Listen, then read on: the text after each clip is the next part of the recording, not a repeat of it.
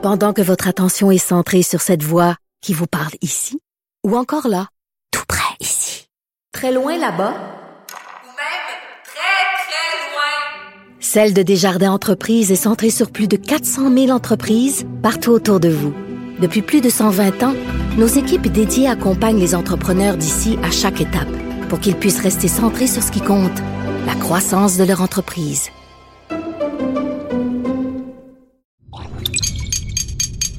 Cube Radio. Silence Veuillez vous lever. La Cour, présidée par l'honorable François-David Bernier, est déclarée ouverte. Entrez dans les coulisses de la justice. Écoutez, vous serez pas jugé. Ils appellent à la barre les acteurs de l'actualité. Oui, votre honneur. Avec François-David Bernier. Avec François-David Bernier. Avocat à la barre. Cube Radio. Bonjour, bienvenue à l'émission en cette euh, belle journée ensoleillée. Euh, un petit peu froid, bon, que ce soit Montréal, fait soleil, Québec fait soleil. À Québec, il fait toujours un petit peu plus froid. Et euh, j'espère que vous êtes prêts pour une autre émission euh, d'actualité en ce en 23 décembre. Euh, Noël arrive vite. Noël euh, spécial, évidemment, différent, mais pas moins euh, intéressant. Il y, a, il y a- moyen de, de rendre ça agréable, de, de faire un peu de cocooning, de ne pas se sentir obligé d'aller euh, visiter, évidemment, comme euh, à chaque année. On le sait souvent, on passe le temps des fêtes, puis euh, on aurait besoin de vacances après parce qu'on a enchaîné les soupers par-dessus soupers, les rencontres, on, on veut voir tout le monde. Cette année, euh, aucune culpabilité. On n'a pas à faire ça et euh, même ça me fait toujours penser au, film euh, Le Noël des Cranks. C'est un, film assez connu où est-ce que c'est aux États-Unis, où est-ce qu'une famille décide de pas fêter Noël et ils se font harceler carrément pour fêter Noël. Donc c'est différent. On rappelle euh, toujours aux gens, c'est c'est toujours important de, de respecter les règles. Il y en a qui trouvent qui sont tannés, mais c'est c'est comme ça que ça fonctionne. On en parle beaucoup dans les médias. Euh, je vais vous parler en premier de, de l'émission d'aujourd'hui.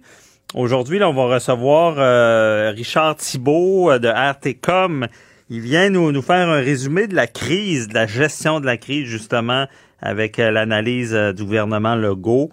Et euh, on, revient avec une entrevue euh, percutante de, l'année euh, avec Maître Sharon Otis. Euh, C'est sur le, rapport du coroner de la mort de la petite Rosalie.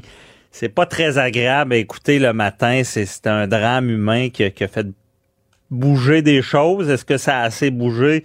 On le saura. On attend un rapport, la, la commission Laurent. Il y a eu des directives de, de, de données là, pour la DPJ pour qu'on trouve des solutions parce que les histoires d'horreur se sont enchaînées.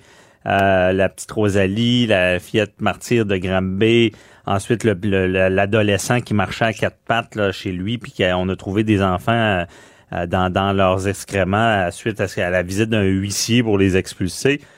Et là, ce qu'on va voir en 2021, euh, est-ce que c'est bien beau parler, faire des commissions, puis mais, mais quand on se rend compte que sur le terrain, ça fonctionne pas, c'est le problème. Donc, euh, à ne pas manquer cette entrevue.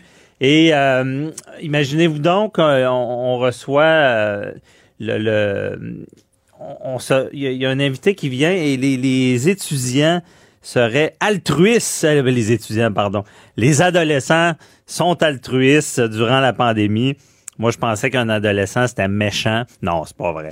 C'est pas vrai, mais euh, il y a docteur Prévost, euh, Jean Chou, qui vient nous expliquer tout ça. Et on, parle aussi, en fin d'émission, on n'a pas manqué là, avec Mathieu Boulet, euh, qui est journaliste euh, à Cube Radio. Euh, il, vi- il vient nous parler de, des personnes qui étaient inconnues avant la pandémie. Donc, il y a tout un rapport du journal qui est fait à ce sujet-là. Très intéressant. Et pour ma part, ben, je vais commencer une petite analyse de l'actualité judiciaire, juridique.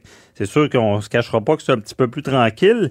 Le sujet de l'heure, c'est toujours les voyages et euh, les gens qui, vont revenir. On s'inquiète beaucoup sur le retour parce qu'au retour, on sait si on part en voyage, on a une quarantaine à respecter et euh, cette quarantaine-là est supervisée par le gouvernement, ce qui paraît assez sévère. Il y a des appels, des suivis qui sont faits, mais on a peur que beaucoup de gens qui reviennent de voyage ne respecteront pas euh, cette quarantaine-là.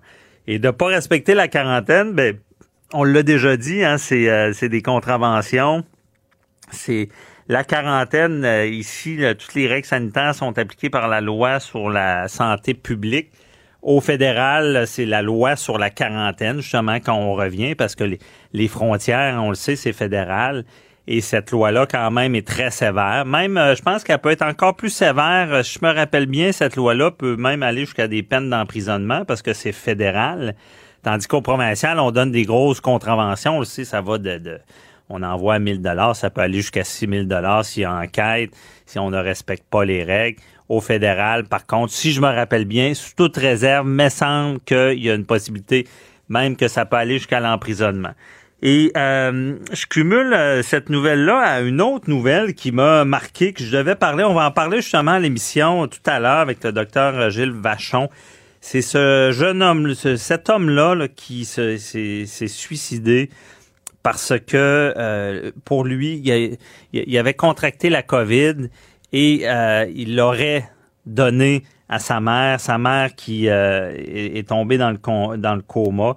Et ça, cette nouvelle-là, ça me frappe parce que j'en pense souvent.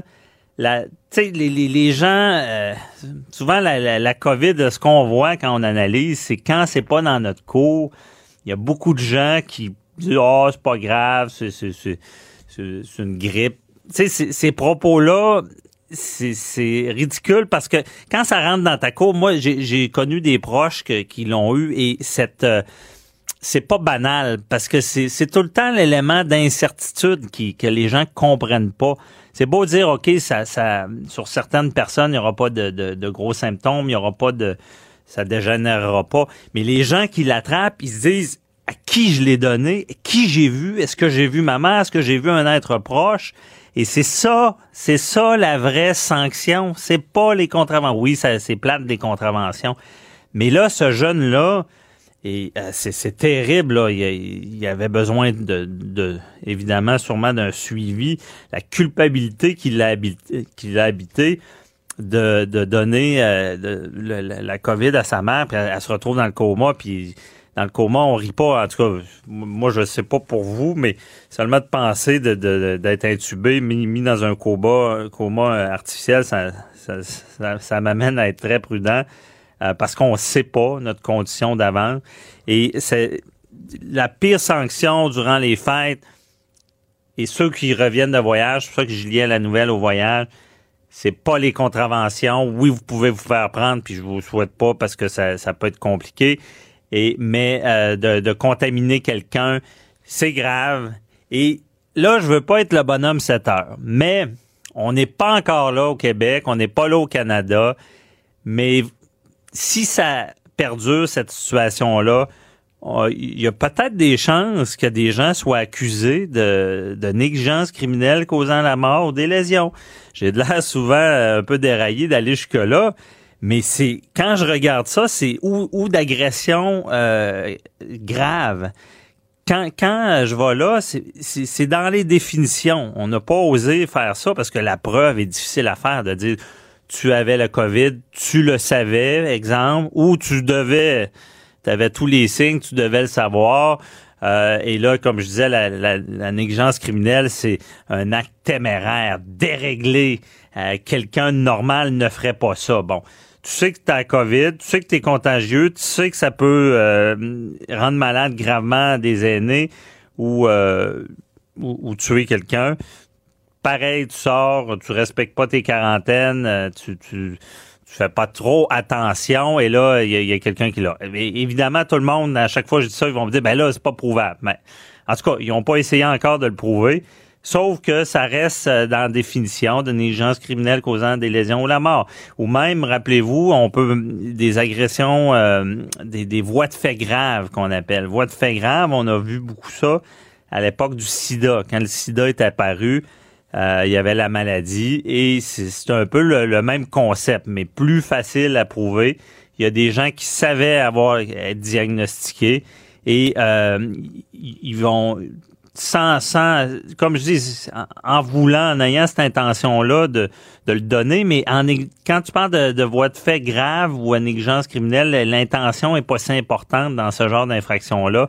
C'est vraiment que tu, tu, devrais savoir que tu vas causer quoi de grave à quelqu'un. Donc, les gens avaient le sida et euh, avaient des relations sexuelles avec des, des, gens, leur donnaient, et là, c'était toute la conséquence qui était grave. Mais c'était plus facile à prouver. Euh, puis, euh, évidemment, euh, on, pour ce qui est de la COVID, je veux pas être de mauvaise augure, mais réfléchissez, c'est les c'est pas seulement la, la conséquence est tellement plus grande. C'est ça qui est difficile. C'est pas vous, euh, vous allez être malade euh, peut-être, puis vous savez, euh, pour avoir parlé à des gens qui, qui l'ont eu, c'est comme un petit peu une roulette russe. C'est pas trop agréable de savoir qu'il peut y avoir des complications parce que les, les experts le disent que ça peut être bien banal puis tout d'un coup devenir grave. Mais c'est surtout cet élément-là de de, de, de vision, de, de, de penser à autrui, autrui. Comme on dit, les droits des uns s'arrêtent où ceux des autres commencent. C'est pour ça que ceux qui reviennent de voyage, tu sais, c'est, vous avez fait un choix, vous êtes allé en voyage, mais en revenant, ayez du respect, respectez à la lettre la quarantaine et euh, mes histoires de d'horreur de dire que ça pourrait aller jusqu'à l'accusation criminelle, ben en tout cas, à suivre, quelqu'un qui est diagnostiqué, je serais bien curieux de voir si on a la preuve vraiment qu'il est en contact avec une autre personne, ça pourrait tenir la route. Mais euh, comprenez que le, le, principe est là. Puis toujours, ben, le principe euh, de la surcharge des, des, des hôpitaux, tu sais, c'est ça aussi, euh, il y en a beaucoup qui disent ben les hôpitaux ils ont tout le temps été débordés. C'est vrai qu'il y a quelques années, on oublie vite, on était le système était sous pression aussi. Mais là, c'est le retour qu'on sait pas, puis c'est le danger aussi. Moi, j'ai parlé à des gens aussi qui, qui devaient avoir des euh, des euh, suivis médicaux, euh, des, des diagnostics. tu sais, c'est c'est grave quand même. C'est comme si on dit ah bon, tu tousses, t'as mal à, telle place, ah, c'est pas à COVID, donc c'est pas grave. Non, il y a d'autres choses qui se passent et il peut y avoir, euh, il, faut, que le système continue à fonctionner. Donc, c'était mon message de ce matin. Euh, en lien avec tout ça et euh, on revient dans quelques instants avec Richard Thibault sur l'analyse justement du gouvernement de la crise. À tout de suite. Pendant que votre attention est centrée sur vos urgences du matin, vos réunions d'affaires du midi, votre retour à la maison ou votre emploi du soir, celle de Desjardins Entreprises est centrée sur plus de 400 000 entreprises à toute heure du jour. Grâce à notre connaissance des secteurs d'activité et à notre accompagnement spécialisé, nous aidons les entrepreneurs à relever chaque défi pour qu'ils puissent rester centrés sur ce qui compte, le développement de leur entreprise. Avocat à la barre. Alors, je procède à la lecture du verdict. Avec François-David Bernier. Les meilleures plaidoiries que vous entendrez. Cube Radio. J'ai, je parlais des voyageurs qui reviennent, euh, qui vont revenir après les, vacances, ceux qui voyagent. On se rend compte que beaucoup d'achalandage. Euh, le virus est toujours présent et euh, toute cette gestion du gouvernement, c'est intéressant d'analyser ça parce que euh, moi, j'ai beaucoup de respect pour euh, leur gestion parce que euh, c'est pas facile d'imaginer gérer une population, de, réussir à ben, réussir. de dire OK, vous ne fêtez pas Noël cette année, c'est historique. D'ailleurs, hier on en a parlé, c'est la, ben, la dernière fois c'était en 1918 avec la grippe espagnole. Puis c'était pas pour la même raison, c'est que les, les familles étaient endeuillées. Maintenant, euh, on, doit là, gérer. Euh, c'est la main de, de la, main de fer dans le gant de velours et il avait il voulait fêter Noël euh, monsieur Legault et nous nous l'avait annoncé il, il, est revenu sur sa parole un peu comme j'ai appris aussi que le premier ministre euh, de, de l'Angleterre a fait la même chose aussi. On est plein de bonne volonté, mais à quelque part, il faut gérer. Euh, ces gens-là ont des consciences aussi. Puis euh, c'est pas vrai qu'un gouvernement peut dire ben, c'est pas grave s'il y a des morts, le monde doit vivre. Ils doivent agir. Et on veut analyser toute cette gestion-là, un, de, du bilan de l'année, et deux, comment ils vont gérer le retour et en janvier, comment ça va se passer. On en parle avec un spécialiste, Richard Thibault de RTCOM. Bonjour. Salut François, ça va bien ce matin?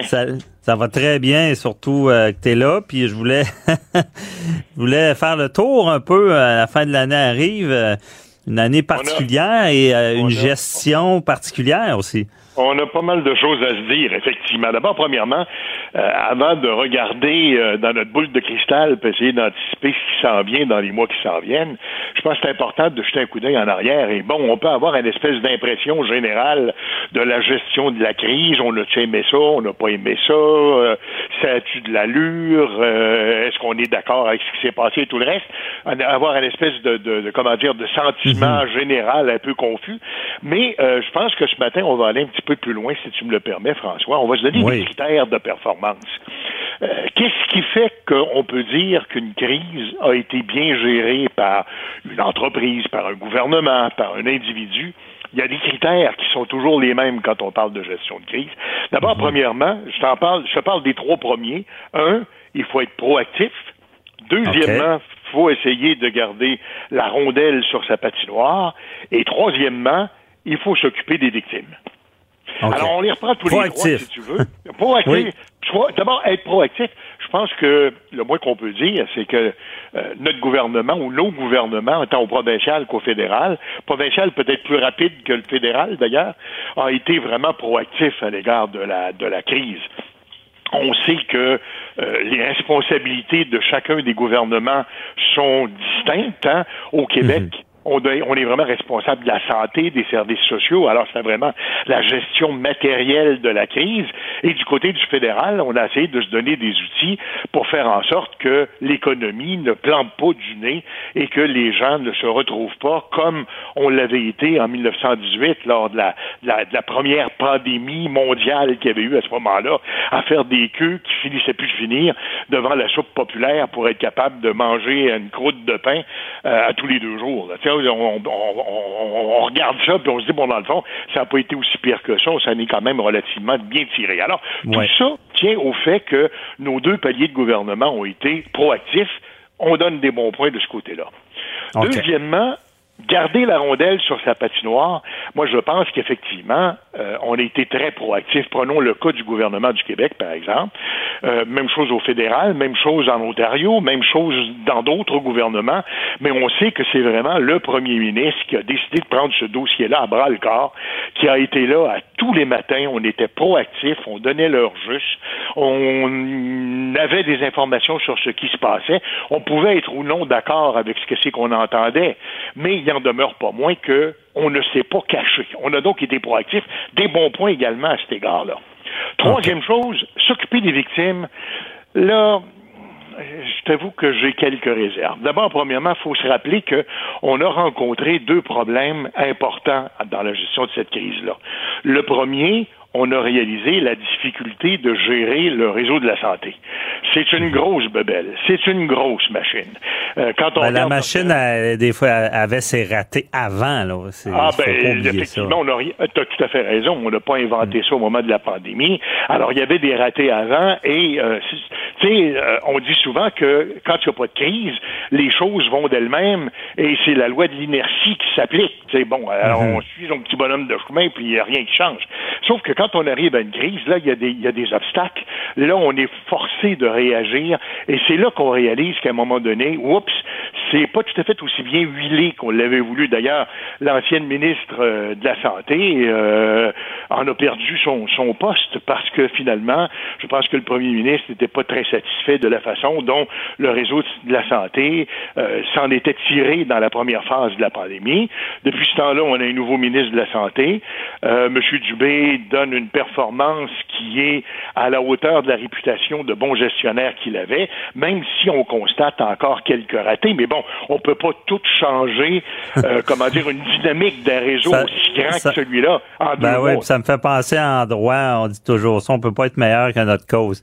Des Ben, fois, on voilà. n'a pas être bon si, Voilà. si on, on part avec, euh, avec euh, quatre, trois prises, là, des fois c'est difficile. C'est difficile. Deuxième grand écueil que le gouvernement a rencontré quand on dit avoir le contrôle de la situation, on a réalisé que les foyers pour personnes âgées, que ce soit public, que ce soit privé, mais particulièrement les publics, ça faisait longtemps que les les, les protecteurs du citoyen qui se sont succédés euh, dénonçaient cette situation-là où on disait ça là c'est vraiment là euh, comment dire l'élément qui est au bout de la chaîne alimentaire. Il y a eu tellement de coupures un peu partout qu'avant de couper dans le bureau du sous-ministre là, les coupures qui sont exigées par le gouvernement là, se répercutent sur l'ensemble de la machine. Puis finalement c'est à la fin de la ligne là, que le coût se mange le plus. C'est comme on y retrouvait les foyers de personnes âgées. Ça faisait longtemps. D'ailleurs ça fait des années. Euh, c'est pas, pas de cette année qu'on découvre ça, mais ça faisait des années qu'on le disait. Et je pense que la crise a frappé là Ouais. où le gouvernement ne l'attendait pas. Euh, Ben, les, pense- les CHSLD, c'était euh, c'était friable. C'était évident que ça allait arriver. Euh, c'était pas c'était pas si, c'était quand. Et évidemment, la pandémie a fait lâcher le barrage, comme on dit. Voilà, voilà, tu as tout à fait raison, c'est ce qui s'est passé.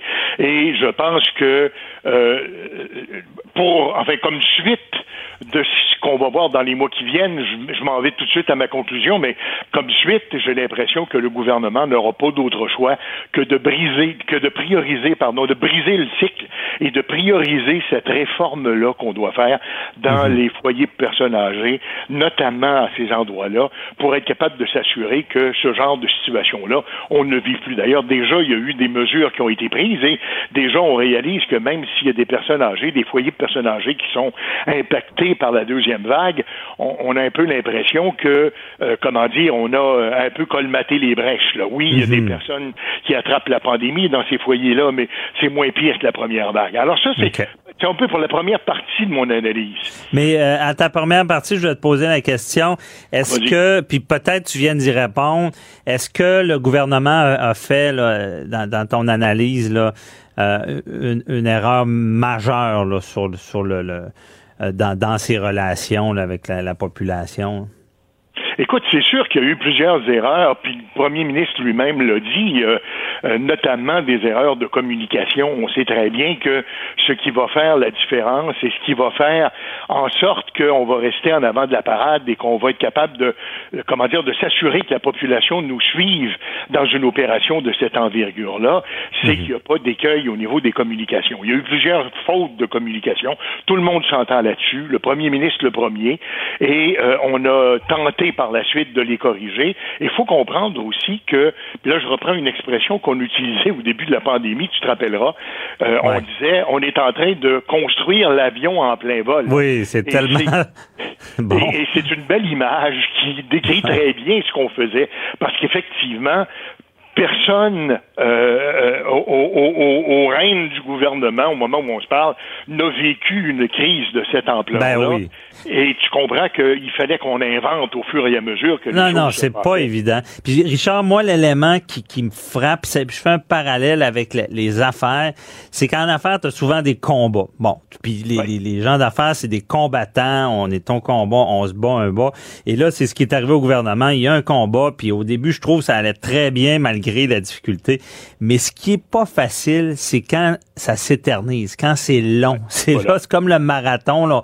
On, à un moment donné, là, dans, en mode combat, là, ça devient fatigant. J'ai l'impression que c'est ça là, qui affecte le plus le gouvernement. là. Un qui affecte le gouvernement, mais qui affecte aussi, je pense, l'ensemble de la population. Tu le disais toi-même Ouais. tout à l'heure. Prenons l'exemple là des voyages dans le sud. Hein? Bon, Ouais. euh, on Allons-y, là- la deuxième partie aussi. ben voilà, on est tous là à comment dire pour la plupart en tout cas. Et c'est pas par jalousie, j'entendais ce matin quelqu'un qui disait ouais mais êtes une bande de jaloux parce que vous pouvez pas partir. Non, c'est Ah pas non, ça le c'est problème. faut comprendre que ça va vraiment beaucoup plus loin que ça. Et à l'heure actuelle, ce qui se produit, c'est qu'il y a un certain nombre de personnes qui sont écœurées au point de se dire, regarde, là, moi, je veux ma vie, je veux reprendre ma vie normale, Ouais. puis ma vie normale, ça passe par ça. Euh, le problème, c'est comme tu disais tout à l'heure, les droits des uns s'arrêtent là où ceux des autres commencent. Et je Ouais. pense que le droit à la santé puis à la vie est un des droits fondamentaux de notre société. Et le Ben fait oui. que certaines personnes risquent de compromettre notre quiétude et notre notre jouissance normale à la vie et à la santé en faisant ces voyages-là, parce qu'on ne sait pas qu'est-ce qui va en, en résulter. Rappelle-toi là, quand on était au mois de mars l'année passée, on se Ouais. disait cette fameuse vague-là là, qui a tellement frappé le Québec, tellement vite, tellement fort on, on, on, on l'attribuait beaucoup à la semaine de relâche, rappelle-toi, où on Ouais. était parti en voyage, on était allé ailleurs, et finalement, on était revenu, euh, enfin pour plusieurs, avec les germes de cette maladie-là qu'on s'est passé les uns aux autres. Je lisais Ah non, c'est- frappant, puis c'est c'est les puis, puis je pense que la, la- la na- puis les Québécois on est latins là, ça paraît. Hier j'ai parlé à un journaliste de la BBC puis euh, il- en Ang- à Londres, il- j'ai demandé les, les contraventions, c'est quoi? Il disait contraventions. Non, les gens respectent les règles. Ben, Et voilà. Au Québec on veut vivre là, on c'est c'est Ah oui, c'est oui, dans oui, notre on est étonné, on est Ouais. étonné, avec raison. On veut qu'il se passe des choses et tout le reste.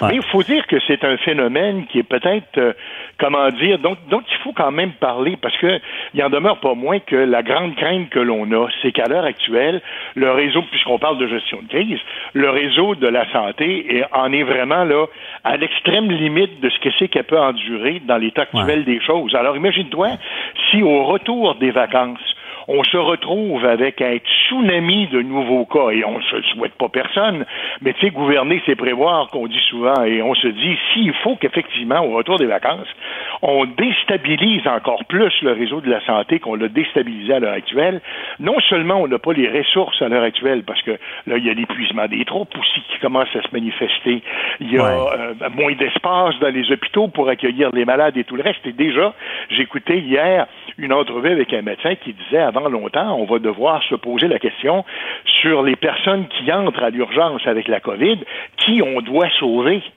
Ben, c'est- ça, on veut pas se rendre là. Mais Richard, c'est tout le temps qu'on avait. Je te réserve, si tu es d'accord, la semaine prochaine, j'aimerais ça qu'on on traite plus là, de euh, de ça, du retour. Là, et de, de comment on va gérer ça? Parce que Il y a quelque on- chose de- d'extrêmement important à ce niveau-là. C'est Ouais. très clair. Et il faudra voir de quelle façon est-ce que euh, le retour, justement, de quelques-uns qui sont en vacances, là, risque Ouais. d'avoir un impact sur tout le reste. Alors, comment on va gérer ça avec la carotte ou le bâton? On, on Oh, se reparle là-dessus. des- Un peu des deux, je pense. Ouais, enfin, j'imagine. Merci. Richard Thibault. On se reparle là-dessus. Ah, donc, euh, restez là. euh, après la pause, on parle de, on revient sur une, sur une entrevue euh, marquante de l'année en lien avec l'enquête du coroner de la mort de la petite Rosalie. Restez là. Avocat à la barre. Avec François-David Bernier. Des avocats qui jugent l'actualité tous les matins. Pour ceux qui ont suivi cette semaine l'enquête du coroner euh, public dans le dossier euh, de la petite Rosalie, rappelez-vous de cette histoire-là, un enfant de deux ans retrouvé dans une benne d'ordures euh, avec pas moins que 32 coups de couteau. Et là, durant cette enquête-là, on, on apprend des atrocités. Là. Un jeune enfant qui est avec un, une dague nazie qui a été poignardé, où est-ce que le poignard l'a traversé en entier. Euh, elle a été, elle a eu des coups étranglés. On apprend que le coup fatal était un coup de poignard qui, qui, qui a rentré dans le crâne de l'enfant. Euh, et là, on, voit toute la trame de faits qui, qui, qui nous scandalise. Et euh, on se rend compte que dans ce dossier-là, ben, cette femme-là, euh, bon, était dans une maison euh, d'hébergement pour femmes en difficulté. S'est fâchée après une intervenante et s'est fait mettre à la porte. Mais on la met à la porte, mais on se dit pas, regarde, elle a mal agi, mais il y a un enfant d'impli- d'impliqué. Et pourquoi on n'a pas pensé à l'enfant? Qu'est-ce qui en arriverait? Euh, et là, il y a des intervenantes qui se font interroger et euh, ce qui me fâche, c'est qu'ils semblent dire, ben non, c'était normal qu'on n'appelle pas à DPJ. Tout le monde dit que c'est pas de leur faute. Et on, essaie de comprendre ce qui s'est passé. Même la coroner c'est un peu fâché, disant, ben voyons, euh, qu'est-ce qui se passe dans ce dossier-là? Et on, pour s'en savoir plus, on en parle avec Matt Sharon Otis. Euh, bonjour. Oui, bon matin, Maître Bernier. Bon matin, euh, Maître Otis. vous avez suivi cette, cette enquête-là publique.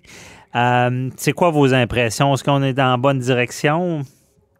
Ben, en tout cas, à tout le moins, que ce qui est répertorié présentement au niveau journalistique, ce qu'on peut en lire, c'est que je suis euh, agréablement surpris pour une fois. Je, d'habitude, je suis charleuse, mais euh, je ah. suis euh, agréablement surpris par le travail et les, les je dirais, dans le fond, les verbalisations, les questionnements qui découlent du corner Camel, en ce sens que il faut il faut replacer, replacer, je pense, la trame actuelle, en ce sens que Madame la maire s'est euh, présenté à la maison euh, à, la, maison là de excusez-moi Marie Rollet euh, mhm. Rollet et donc et par la suite on a su là il y a quand même une discorde en ce sens que la mère affirme s'être fait dans le fond, mise à la porte euh, et la maison, en, en, contrepartie, mentionne que c'est en raison qu'elle aurait prétendument euh, fait, euh, dans le fond, une menace de mort et de dire je vais te brûler vivante, que là, il y aurait eu, dans le fond, une décision qui, selon la maison Marie-Rollet, serait prise d'un commun accord, mais sauf que ce qu'on ce qu'on en comprend, ce qu'on en lit, c'est que par la suite, la mère de, la petite Rosalie aurait tenté et aurait appelé à deux reprises euh, la maison Marie-Rollet pour qu'il la reprenne, considérant qu'elle n'avait pas euh, les moyens financiers et ou les ressources pour euh, se, se dépanner et demandait définitivement de l'aide. Mais ce qui m'a surpris et ce qui n'est pas ressorti au niveau des médias, euh, ou à tout le moins je ne l'ai pas entendu, c'est que le, la, veille où est-ce que l'enfant a été euh, meurtri par 32 coups de couteau, là, mm-hmm. et on apprend qu'elle est décédée, entre autres, d'un traumatisme crânien et que euh, le coup fatal aurait été porté à la domaine de la, de la petite Rosalie, mais somme toute que la mère, la grand-mère biologique, euh, la grand-mère maternelle de, de la petite Rosalie aurait refusé euh, de prendre l'enfant avec elle pour la nuitée, sous prétexte qu'elle n'avait pas les conditions ou les facultés mentales pour la prendre en charge. Donc, j'imagine que cette grand-mère-là, aujourd'hui, doit euh, assurément vivre, euh, mhm. prendre bas de combat au niveau de ses, euh, de ses propres valeurs parce que, mais comme ça, c'est sûr qu'il y a eu, je pense, une défaillance entre on parle d'une maison d'hébergement, entre autres, pour femmes battues et ou femmes en détresse ou dans une situation problématique, OK? Donc, euh, et la, le coroner, la coroner pose entre autres des questions sur, ben, considérant qu'elle n'avait pas de place pour aller dormir, considérant qu'elle n'avait pas de ressources, est-ce que c'était pas un drapeau rouge pour dire, est-ce que c'était pas des motifs suffisants pour aviser l'urgence sociale, vous comprenez?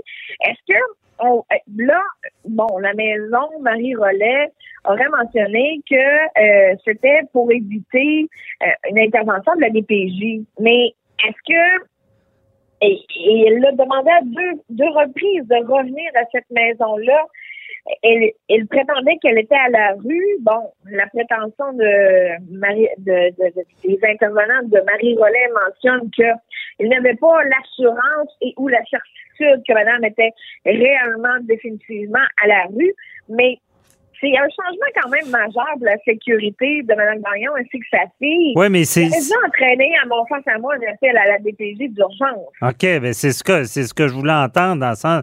J'espère. Moi, ce qui me fâche, c'est que j'ai l'impression qu'on a eu une prise de bec là, avec cette, cette femme-là. Là. On s'entend que ce qu'elle a fait, c'est pas correct, des menaces de mort.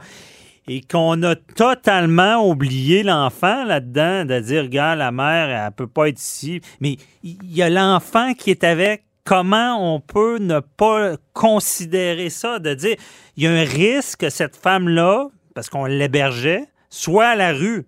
Ça, c'est une chose. Puis déjà, ben, c'est c'est limite. Mais elle n'est pas seule à la rue. Elle a un enfant qui est à la rue. Donc, c'est ce risque-là qui, qui aurait dû être tenu en compte. Je sais pas comment vous voyez ça. Puis, Maître Otis, je veux, je veux vous entendre comment vous voyez que ces intervenantes-là, même après tout ça, soient devant une commission en train de se défendre, disant qu'ils ont bien agi. Est-ce qu'ils pourraient dire qu'ils ont fait une erreur? Est-ce qu'ils ouvrent la porte à une poursuite? Puis c'est pour ça qu'ils essaient de dire que c'était correct de ne pas appeler la DPJ? Ben, apparemment, il y aurait eu un message euh, de loger sur la boîte vocale de la DPJ. OK? Mais c'est ce qu'on en sait. Est-ce que c'est c'est vraiment représentatif?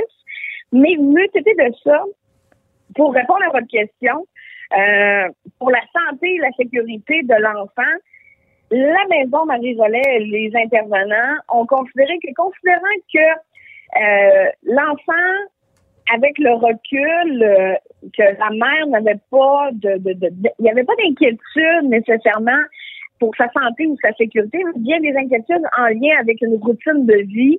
Euh, donc, et que alors, et qu'avec le recul et Mhm. au moment où est-ce qu'ils ont décidé euh, de, de, de mettre Madame dehors ou quoi que ce soit, là, je peux pas me prononcer d'avance, là. Euh, bien évidemment, c'est pas à moi de me prononcer là-dessus, mais que la sécurité de la petite Rosalie n'était pas compromise et qu'un appel à la DPJ Mais- a été peut-être prématuré. Ouais, mais ça, c'est ce qu'ils disent après le coup. Maître Otis, vous avez l'expérience de ça. Si vous êtes témoin dans vos dossiers qu'un enfant n'aura peut-être pas de logis, est-ce que pour vous, sa sécurité est compromise, son développement? Mais surtout, là, oui, mais le été de ça, je pense que c'est tous les facteurs mis en commun. On parle d'un enfant de bas âge. C'est un Mhm. enfant qui n'est pas en mesure d'appeler les secours. On parle d'une mère qui avait des problèmes de toxicomanie, en tout cas tout le moins, qui est répertoriée. Euh, on- ce qu'on voit, ce qu'on peut lire à la lecture, c'est qu'elle avait des problèmes de cannabis, Mhm. des problèmes d'alcool. Elle avait également des antécédents de voies de fait à l'encontre de son ex-conjoint, voie de fait à l'arme blanche. Euh, donc, elle avait quand même un bagage, un background, vous comprenez, qui, euh, à mon sens, à moi, n'était pas rassurant. Et c'est sûr que je peux comprendre que cette maison-là, est, elle est là pour les femmes battues et, ou les femmes en situation d'urgence, etc. Mais somme toute, vous comprenez que je pense qu'ils ont passé à côté parce que la protection des enfants, euh, tout intervenant, comme vous l'avez dit, à titre d'auxiliaire de justice, lorsqu'on a à craindre pour la santé ou la sécurité d'un enfant ou même pour une personne elle-même, on doit signaler, on doit soit appeler la Ouais. PJ, la police. C'est une obligation légale. Ouais, c'est vrai. Et non, et non seulement ça, ils se sont pas assurés où est-ce qu'elle est allée. Vous comprenez? Elle le, le- le centre d'hébergement n'a pas vérifié est-ce que elle a un logis et ce qu'on lit, Mhm. c'est que dans certains cas, euh, la maison offrait des fois des passes d'autobus, etc. pour pour laisser à la personne l'opportunité de euh, de, de, de, de, de- de se Mhm. transporter en autobus et de se rendre à des lieux. Mais dans ce cas-là, on lui a pas permis non plus. Elle aurait dû, selon ses prétentions, marcher quatre heures sous la pluie Ouais. pour se rendre chez la personne. Donc, Mais avec un enfant, mais Maître Otis, il nous reste deux minutes, là, mais est-ce que c'est peut-être pas symptomatique d'un problème plus grand au Québec qui fait que quand on, on voit quelque chose, on- qu'on se ferme peut-être les yeux sur ce qui peut arriver à un enfant, que c'est pas notre affaire? Est-ce que ça peut être révélateur de ça? Ben, c'est certain que c'est révélateur.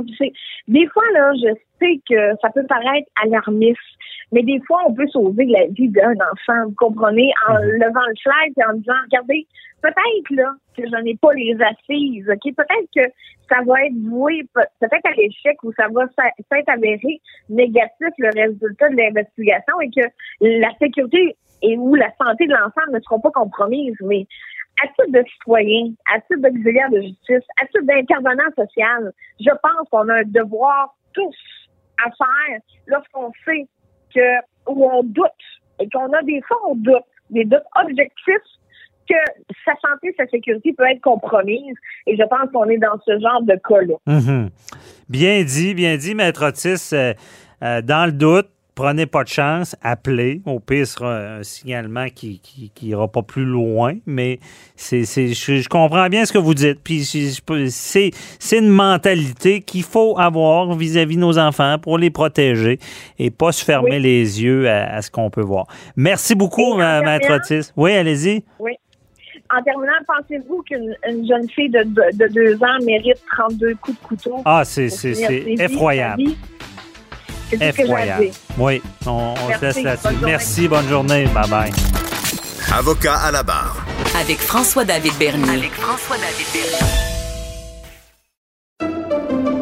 Pendant que votre attention est centrée sur vos urgences du matin, vos réunions d'affaires du midi, votre retour à la maison ou votre emploi du soir, celle de Desjardins Entreprises est centrée sur plus de 400 000 entreprises à toute heure du jour.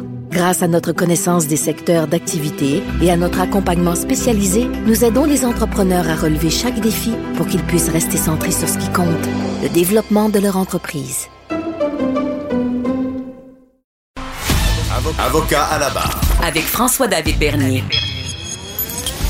Des avocats qui jugent l'actualité tous les matins. On parle toujours euh, beaucoup de la pandémie, évidemment, de l'impact euh, sur les gens.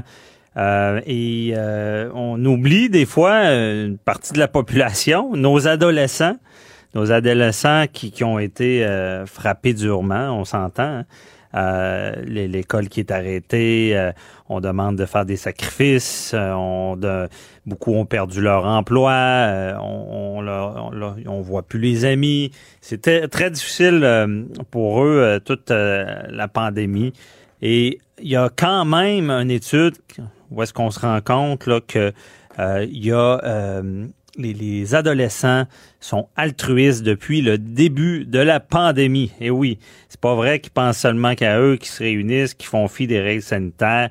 Euh, il y a une étude réalisée euh, au, CHU euh, Sainte-Justine et on en parle avec le docteur Prévost Jean Chou qui, qui, qui a participé à cette étude-là. Bonjour. Bonjour, bonjour. Merci de nous recevoir en ligne. Merci d'être avec nous euh, parce que c'est, un sujet qui, nous- intrigue dans, dans la tête de beaucoup de gens. On se dit, bon, ben, on pense pas trop aux adolescents. On se dit, les adolescents vont, bon, n'ont pas tant respecté les règles, puis on pense pas à l'impact que ça a sur eux. Mais l'étude dit au- autrement. Là. Oui, absolument. C'est vraiment une des choses sur lesquelles euh, on a été dès le départ euh, agréablement surpris.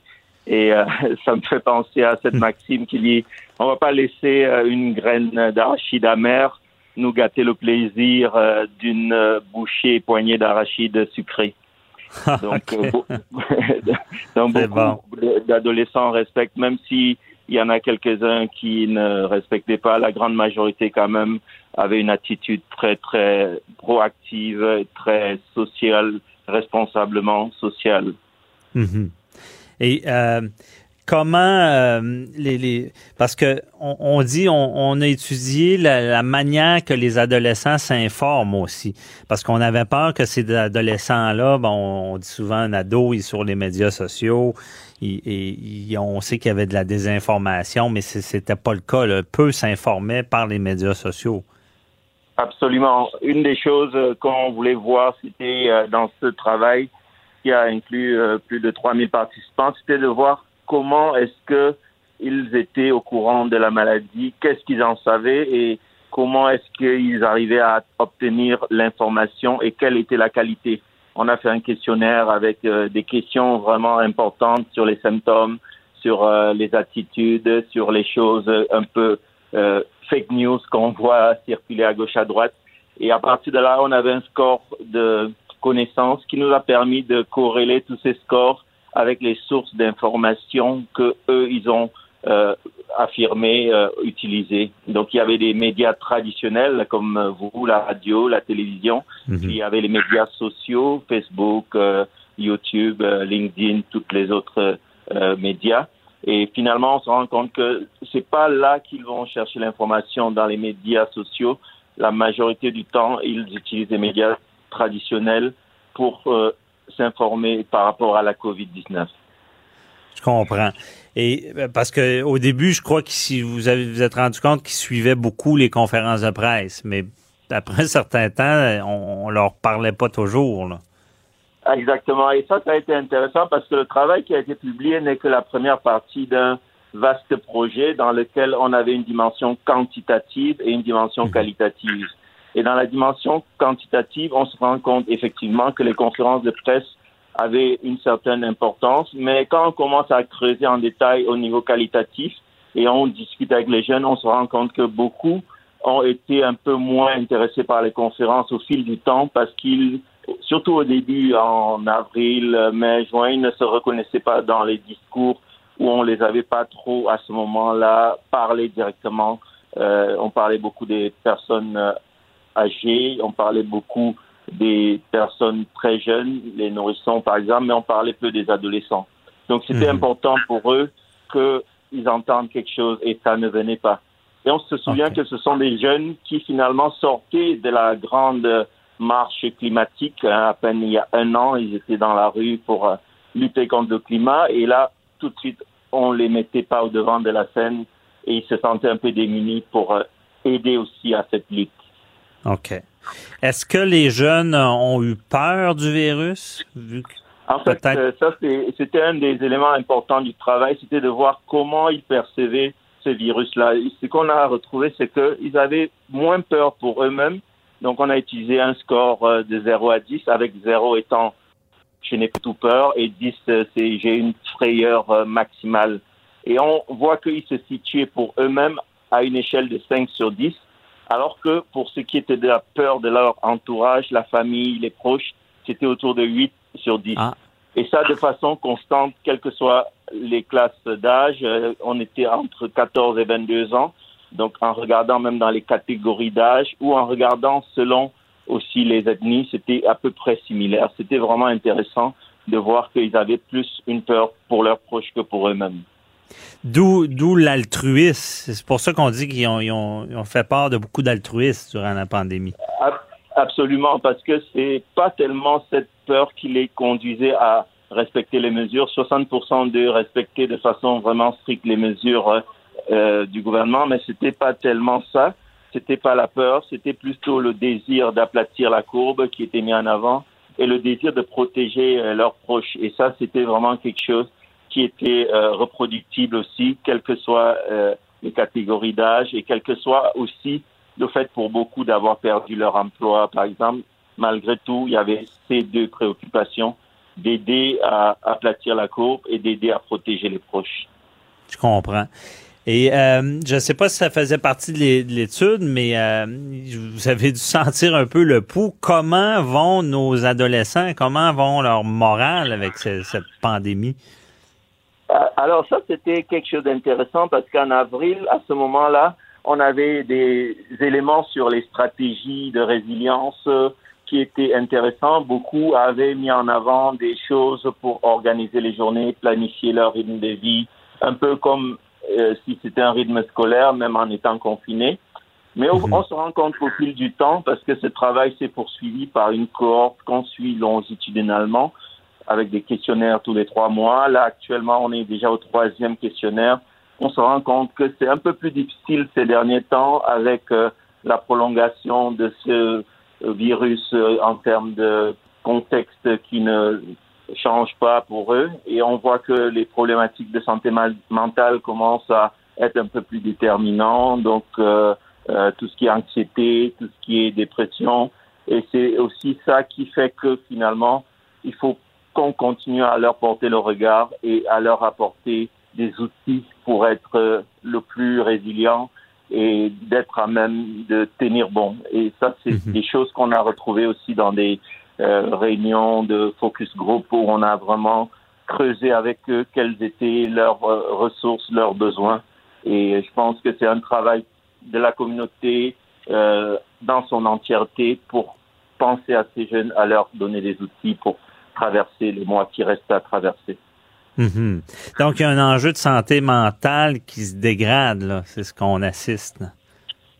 C'est ça, c'est-à-dire que bien qu'ils sont volontaires pour continuer à donner de leur euh, contribution à respecter les mesures, il y a quand même un impact sur leur vie sociale, voir les amis, faire des activités. Le sport en est un, par exemple, pour beaucoup de ces jeunes qui habituellement sont très sportifs.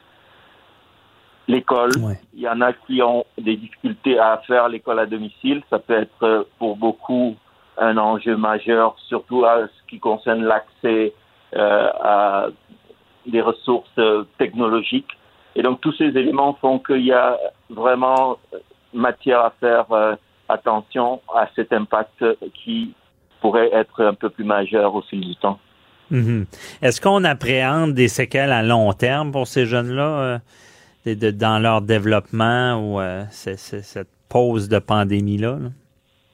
Je pense que c'est un élément important et crucial parce que la façon dont beaucoup de jeunes arrivent à vivre la situation dépend des stratégies de résilience qu'ils mettent en place. On a une catégorie de jeunes pour lesquels, même si c'est difficile, ils s'accommodent parce que leur environnement proche immédiat leur euh, permet de tenir bon. Mais il y a d'autres jeunes pour lesquels c'est difficile aussi au niveau économique. Mhm. Au niveau économique. Et donc, dans ce contexte-là, cet impact économique, par exemple, ceux qui ont perdu leur emploi, ou les parents ont perdu leur emploi, ou toutes euh, ces ressources matérielles qui vont s'ajouter à la, à la difficulté euh, déjà de pas pouvoir vivre normalement et c'est pour ces, ce groupe de jeunes-là qu'on va devoir vraiment faire attention et euh, trouver les Mhm. moyens d'apporter du support psychologique qui, pour l'instant, est pas forcément euh, facilement accessible pour tous. Ouais, j'imagine. Il faut, va falloir beaucoup travailler sur la, la reprise euh, des activités normales. C'est là des fois qu'on on voit l'impact de, de, de les dommages, si on peut dire, de, de, de cette pandémie-là. Et en conclusion, on, on, on peut pas qu'on parce que beaucoup dans la tête de beaucoup de gens se disent les ados respectent pas les règles. C'est pas ce qui ce qui ressort de ça là. Les- Non, c'est ça. Ce qui ressort, c'est que il y a vraiment une volonté altruiste et c'est un peu le sauver la planète qu'ils ont démontré avec la lutte climatique. Et cet euh, esprit euh, de euh, générosité reste aussi présent pour le virus.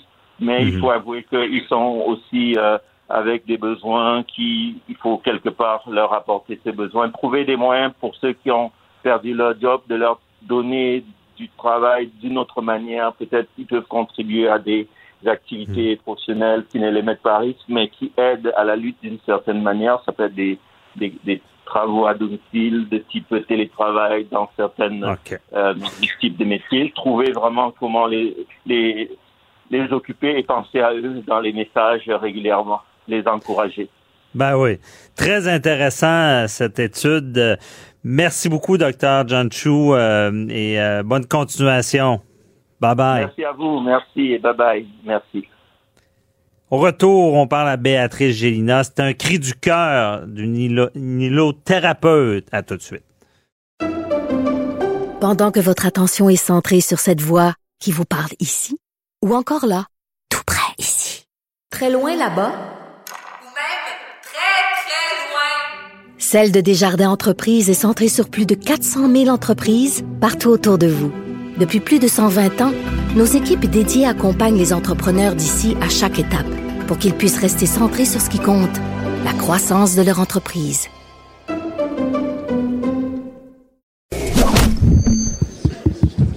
Déclarez-vous solennellement de dire la vérité, toute la vérité et juste la vérité. Avocat à la barre.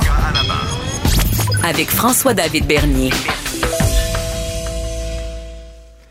Pour ceux qui croient pas aux conséquences de la pandémie, vous nous trouvez fatigants avec ça, mais il y a des professionnels de la santé qui sont au front, qui le disent. Je veux dire je l'ai dit en, entrée d'émission. Souvent, quand c'est pas dans notre cours, c'est pas notre affaire. Mais c'est pas vrai. Il y, a, il y a, des conséquences.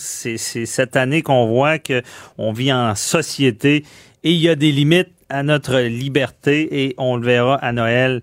Et euh, il y a Béatrice euh, Gélina qui est inhalothérapeute qui écrit un texte d'opinion dans le journal euh, de Montréal, un cri du cœur disant faites faites donc attention. Elle est avec nous pour nous expliquer parce qu'elle est au front, on le sait.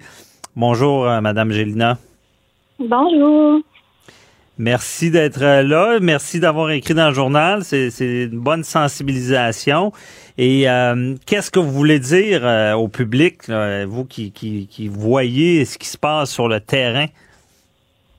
Euh, ben, c'est sûr que moi, principalement, j'aimerais ça parler aux gens qui respectent pas nécessairement encore les règles. Euh, j'ai l'impression que dans les médias sociaux, des choses comme ça, on parle beaucoup de chiffres, on montre beaucoup d'images, mais on parle pas beaucoup euh, du revers de la médaille, vraiment des professionnels de la santé puis de ce qu'on vit. Euh, il y en a beaucoup qui vont euh, chialer ou qui vont parler des mesures mises en place, euh, je sais pas, dans les magasins, des choses comme ça. Mais on voit que dans les milieux de santé, c'est encore pire que ça, puis qu'on les on les vit pendant toute notre chiffre de travail. Là. Fait que j'aimerais mhm. ça qu'ils comprennent que c'est quand même assez important de respecter les règles qui sont imposées, puis c'est pas éternel dans le fond, c'est juste le temps qu'on que la courbe euh, redescende. Mhm. Et comment ça se passe, vous, à l'hôpital? Parce que euh, vous, là, vous êtes débordé, vous, gérez la, COVID, ça doit pas être évident, là. Ben, c'est sûr que physiquement, on a beaucoup plus d'heures, on a beaucoup plus de travail à notre charge, vu toutes les mesures qui sont mises en place. Euh, mais c'est ça, on n'a pas le choix, on est au front, puis on fait ce qu'il faut, mais c'est pas évident mentalement non plus. on voit des patients de tout, de tout âge qui vivent des choses quand même assez difficiles, puis qui n'ont pas leurs leur proches à leur côté. Là. Mhm. De tout âge, euh, c'est important de le dire, c'est ça peut c'est quand même une maladie qui, qui est sournoise dans le sens que on, ne sait pas euh, d'avance une personne peut avoir des complications. Euh, non, vraiment pas. J'ai vu des patients, des patients sur intensifs de 40, 50, 60, 70 ans, c'est des patients qui ont encore beaucoup d'années euh, devant eux, qui auraient à vivre dans le avec leurs proches. Puis c'est des patients qui s'en sortent pas toujours, là. Fait que euh, faut pas prendre ça à la légère du tout. OK. C'est pas seulement des gens dans, dans la mentalité populaire. Beaucoup disent bon, ben c'est des gens qui devaient décéder euh, imminemment. C'est pas ça, là. Oh, pas nécessairement. Il y en a beaucoup qui n'avaient pas d'antécédents du tout, puis qui, finalement, euh, la COVID les atteint beaucoup plus qu'ils pensent. Là. OK. C'est que des fois, on a peut-être une condition qu'on connaît mal aussi de, de, notre système. Et euh, vous, euh, sur le front, avez-vous eu peur de, l'attraper? ben c'est sûr que niveau patient, ça m'inquiète pas vraiment parce qu'on est quand même vraiment bien protégé face aux soins qu'on leur donne. Mais c'est sûr que de plus en plus, il y a des éclosions dans nos unités, puis là, ça devient de, on devient de plus en plus à risque. Là. Mais c'est sûr que vu mon âge, mon état de santé, ça me ça me dérangerait pas plus qu'il faut de le pogner, mais on s'entend que je le protège le, évidemment le plus possible pour éviter de l'avoir, parce que c'est pas une maladie qui est le fun à avoir. J'en connais qui l'ont eu, puis c'est quand même difficile malgré qu'on est jeune et en santé, évidemment. Oui, parce que j'ai d'ailleurs, moi aussi dans mon entourage, euh, des gens dans le milieu de santé qui qui se disaient bien protégés aussi sur le front, mais que quand, quand ça, ça se met à se propager, qu'ils l'ont attrapé. Et là, c'est la problématique, euh, ils peuvent plus rentrer, des fois, ils sont plusieurs en même temps. J'imagine ça, ça doit surcharger le système, là, ça doit être dangereux euh, quand on manque de, de personnel. Euh, effectivement, il y en a plusieurs. Comme je dis, il y a plusieurs unités euh, dans le Québec là, qui vivent des éclosions. Puis ça, ça fait que non seulement les personnes qui sont qui sortent positives aux tests qui sont mises en isolement, mais tous ceux qui ont été en contact avec celle-là, effectivement, ça, ça surcharge euh, notre travail. Là. On a des heures supplémentaires qui sont qui sont imposées ou non. C'est sûr que nous, le plus possible, on va faire des heures supplémentaires volontaires pour éviter des temps supplémentaires obligatoires. Mais à un moment donné, euh, on est débordé puis on est fatigué. Fait que. Mhm. J'imagine, ça, ça doit être fatigant. Et vous, en tant qu'inhalothérapeute, est-ce que c'est vous qui devez intuber des gens qui ont des difficultés respiratoires? Euh, ben, dans le fond, nous, on va assister le médecin qui va l'intuber, on passe le matériel, tout ça, puis une fois que l'intubation est faite, c'est nous qui prend le relais. Là. On installe le respirateur artificiel. Ensuite, c'est nous qui va vraiment suivre le patient. Fait tout ce qui, qui s'apparente justement au respirateur ar- artificiel, c'est nous qui va s'en occuper. Si jamais il arrive des problèmes avec ça, on va voir le médecin, c'est nous qui en discute, mais c'est nous qui va vraiment s'occuper euh, tout du volet respiratoire une fois que l'intubation est faite. OK. Parce que là, là, quand on est rendu là à intuber, là, c'est que la maladie elle, attaque les poumons et Euh, ça, oui. ça- Oui. comment, comment, c'est quand on prend la décision de dire, OK, lui, on doit l'intuber. Euh, ben, dans le fond, euh, souvent, c'est que les besoins en oxygène du patient vont être rendus quand même assez élevés. Les difficultés respiratoires aussi vont être quand même assez difficiles. là. Euh, le patient va avoir plus de difficultés à respirer, il va respirer beaucoup plus vite. Euh, la saturation en oxygène dans son sang va devenir beaucoup moins belle malgré des hauts taux d'oxygène. Puis dans ce temps-là, euh, c'est pas mal le moment de les incuber. là. Et là, euh, ces gens-là sont conscients. Il faut leur dire, on, on va vous, parce que ce que j'ai compris, c'est que vous devez les, les mettre dans un coma artificiel, parce que se faire intuber, là, ça doit pas, on doit réagir à ça, là. Oui, oui, c'est sûr. On leur donne quand même pas mal de médications pour, premièrement, idéalement, qu'ils ne se rappellent pas nécessairement de cette intubation-là parce que c'est pas agréable, comme vous dites. Mais des fois aussi, pour éviter des, euh, des spasmes ou des choses comme ça, on n'a pas, on n'a pas le choix de les curariser. Dans le fond, on, euh, euh, on veut pas qu'ils bougent pendant cette intubation-là. C'est quelque chose qui est temporaire, mais euh, comme je vous dis, on donne la médication pour éviter qu'ils s'en souviennent. Puis effectivement, c'est dans, c'est comme un genre de coma artificiel. On les, on les soutient euh, hémodynamiquement par des médicaments. Puis euh, le respirateur habituellement, c'est tout lui qui va euh, qui va s'occuper de la respiration. Le, pa- le patient, il respirera pas nécessairement par lui-même. Ah ouais. Puis là, ça veut dire qu'il est plus conscient, puis c'est la machine qui euh, qui fait respirer. Et là, il y a, des- il y a des. puis ça dure. Est-ce que ça dure longtemps, ça, cette intubation-là? Écoutez, ça peut être très variable, mais euh, j'en ai vu passer qui ont été intubés pendant euh, quatre semaines. Euh, c'est sûr qu'idéalement, puis quand même, une fois de temps en temps, ça peut durer une à deux semaines, là, mais je vous dirais que la majorité des cas qu'on a eu euh, jusqu'à maintenant, c'est trois à quatre semaines. Ah ouais, OK. Et Ouais. ça, c'est des cas assez sévères, j'imagine. Parce que avant ça, on, on donne de l'oxygène, on, on leur permet de prendre des positions pour mieux respirer. Là. Oui, c'est ça, exactement. Dans le fond, notre but, c'est évidemment de ne pas se rendre à l'intubation, mais des fois, on n'a pas le choix. Puis les patients aussi qui sont intubés euh, trois à quatre semaines, dans le fond, c'est pas juste un problème euh, au niveau respiratoire. là. Le problème après trois, quatre semaines, c'est qu'il faut faire de la réadaptation au niveau euh, Ouais. physique parce que justement, ils sont couchés dans un lit pendant trois, quatre semaines, donc ils, ils perdent beaucoup de force. Ouais. Et, là, il y a, des, gens qui ça circule l'information que s'il y avait, il y avait une vague plus importante euh, au retour, qui pourrait manquer de, ces respirateurs-là. Est-ce que c'est dans l'air? Est-ce que c'est une inquiétude que vous avez? Euh, ben là, c'est sûr que présentement, euh, on a quand même euh, quelques patients qui sont COVID positifs euh, aux soins intensifs.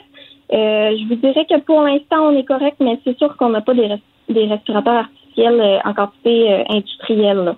Fait que c'est sûr qu'à un moment donné, on n'aura pas le choix de s'organiser autrement, je crois. là. Mais avez-vous cette peur-là d'être comme l'Italie puis de devoir choisir qui on qui on intube ou pas?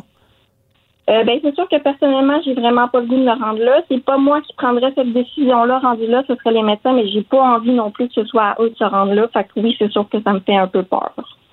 Donc, c'est c'est- c'est- c'est- c'est ça qu'on essaie de conscientiser les gens. Imaginez, imaginez si on se rendait là, mais ce que je vois, ce qu'on se rend compte, c'est que ces machines-là, il n'y en a pas à profusion non plus. C'est une, une possibilité. Là. Oui, c'est ça, exactement. Bon, ben, merci d'avoir écrit dans le journal. là. On espère que les gens comprennent. C'est sûr, quand on parle d'intubation, là, ça, ah, ça nous saisit parce qu'on on veut pas qu'un proche se rende là. On veut pas se rendre là, évidemment. Et l'histoire d'horreur de savoir qu'on devrait choisir qui on soigne, qui on intube et euh, qui on intube pas. Ça serait un drame social. Merci beaucoup euh, de, de nous avoir expliqué tout ça, Béatrice Gélina. Bonne journée. Merci, bonne journée. Bye bye. Restez là au retour. On revient sur ce jeune qui s'est suicidé parce que il a euh, donné la COVID à, sa mère qui a été dans le coma justement. Et euh, on veut savoir qu'est-ce qui se passe dans sa tête là, parce que c'est pas évident. Euh, on en parle avec Gilles Vachon au retour. À tout de suite. Pendant que votre attention est centrée sur cette voix qui vous parle ici ou encore là, tout près ici, très loin là-bas.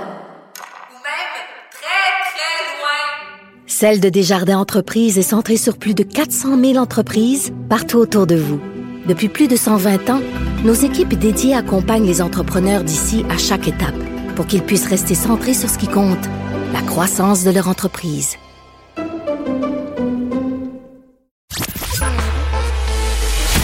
Préparez vos questions. Cube Radio vous offre les services juridiques d'avocats sans frais d'honoraires.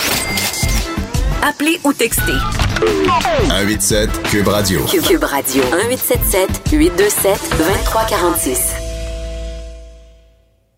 Terrible histoire dans le journal. Un fils rongé par la culpabilité d'avoir transmis le coronavirus à sa mère après avoir appris qu'elle était dans le coma. Imaginez. Et sa mère euh, qui, s'est rétablie après ça, imagine le drame familial d'apprendre tout ça et euh, lance un cri disant qu'il faut, faut que ces gens-là parlent. Et euh, surtout si on, sait que la pire des conséquences hein, au non-respect des règles, c'est certainement pas la contravention. Ça coûte cher, mais on s'en remet. Mais c'est surtout de, délibérément, sachant qu'on avait un risque de donner la, la maladie, euh, le coronavirus à, un proche, une personne aimée on lui donne, on le sait qu'elle l'a à cause de nous, elle, tombe malade ou dans l'extrême, elle décède.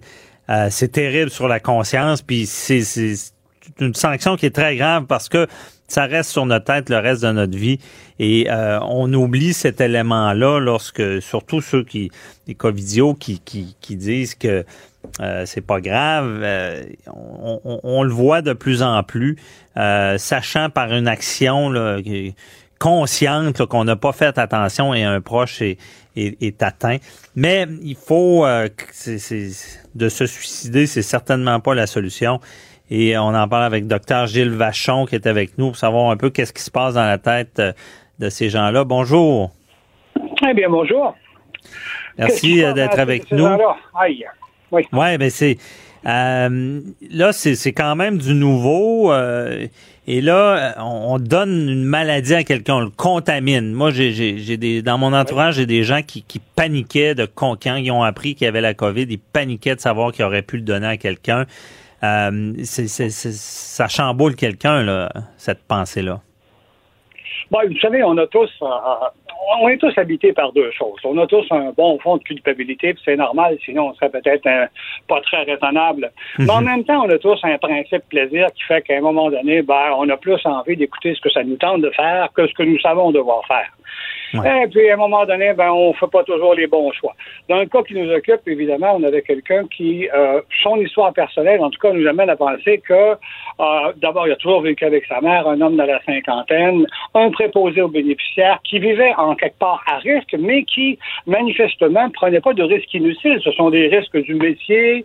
Il semble qu'il ait toujours fait attention. Maintenant, le contrôle total n'existe pas. Il l'aurait transmis à sa mère. Partant de là, il décide de se suicider. Écoutez, l'histoire est pathétique.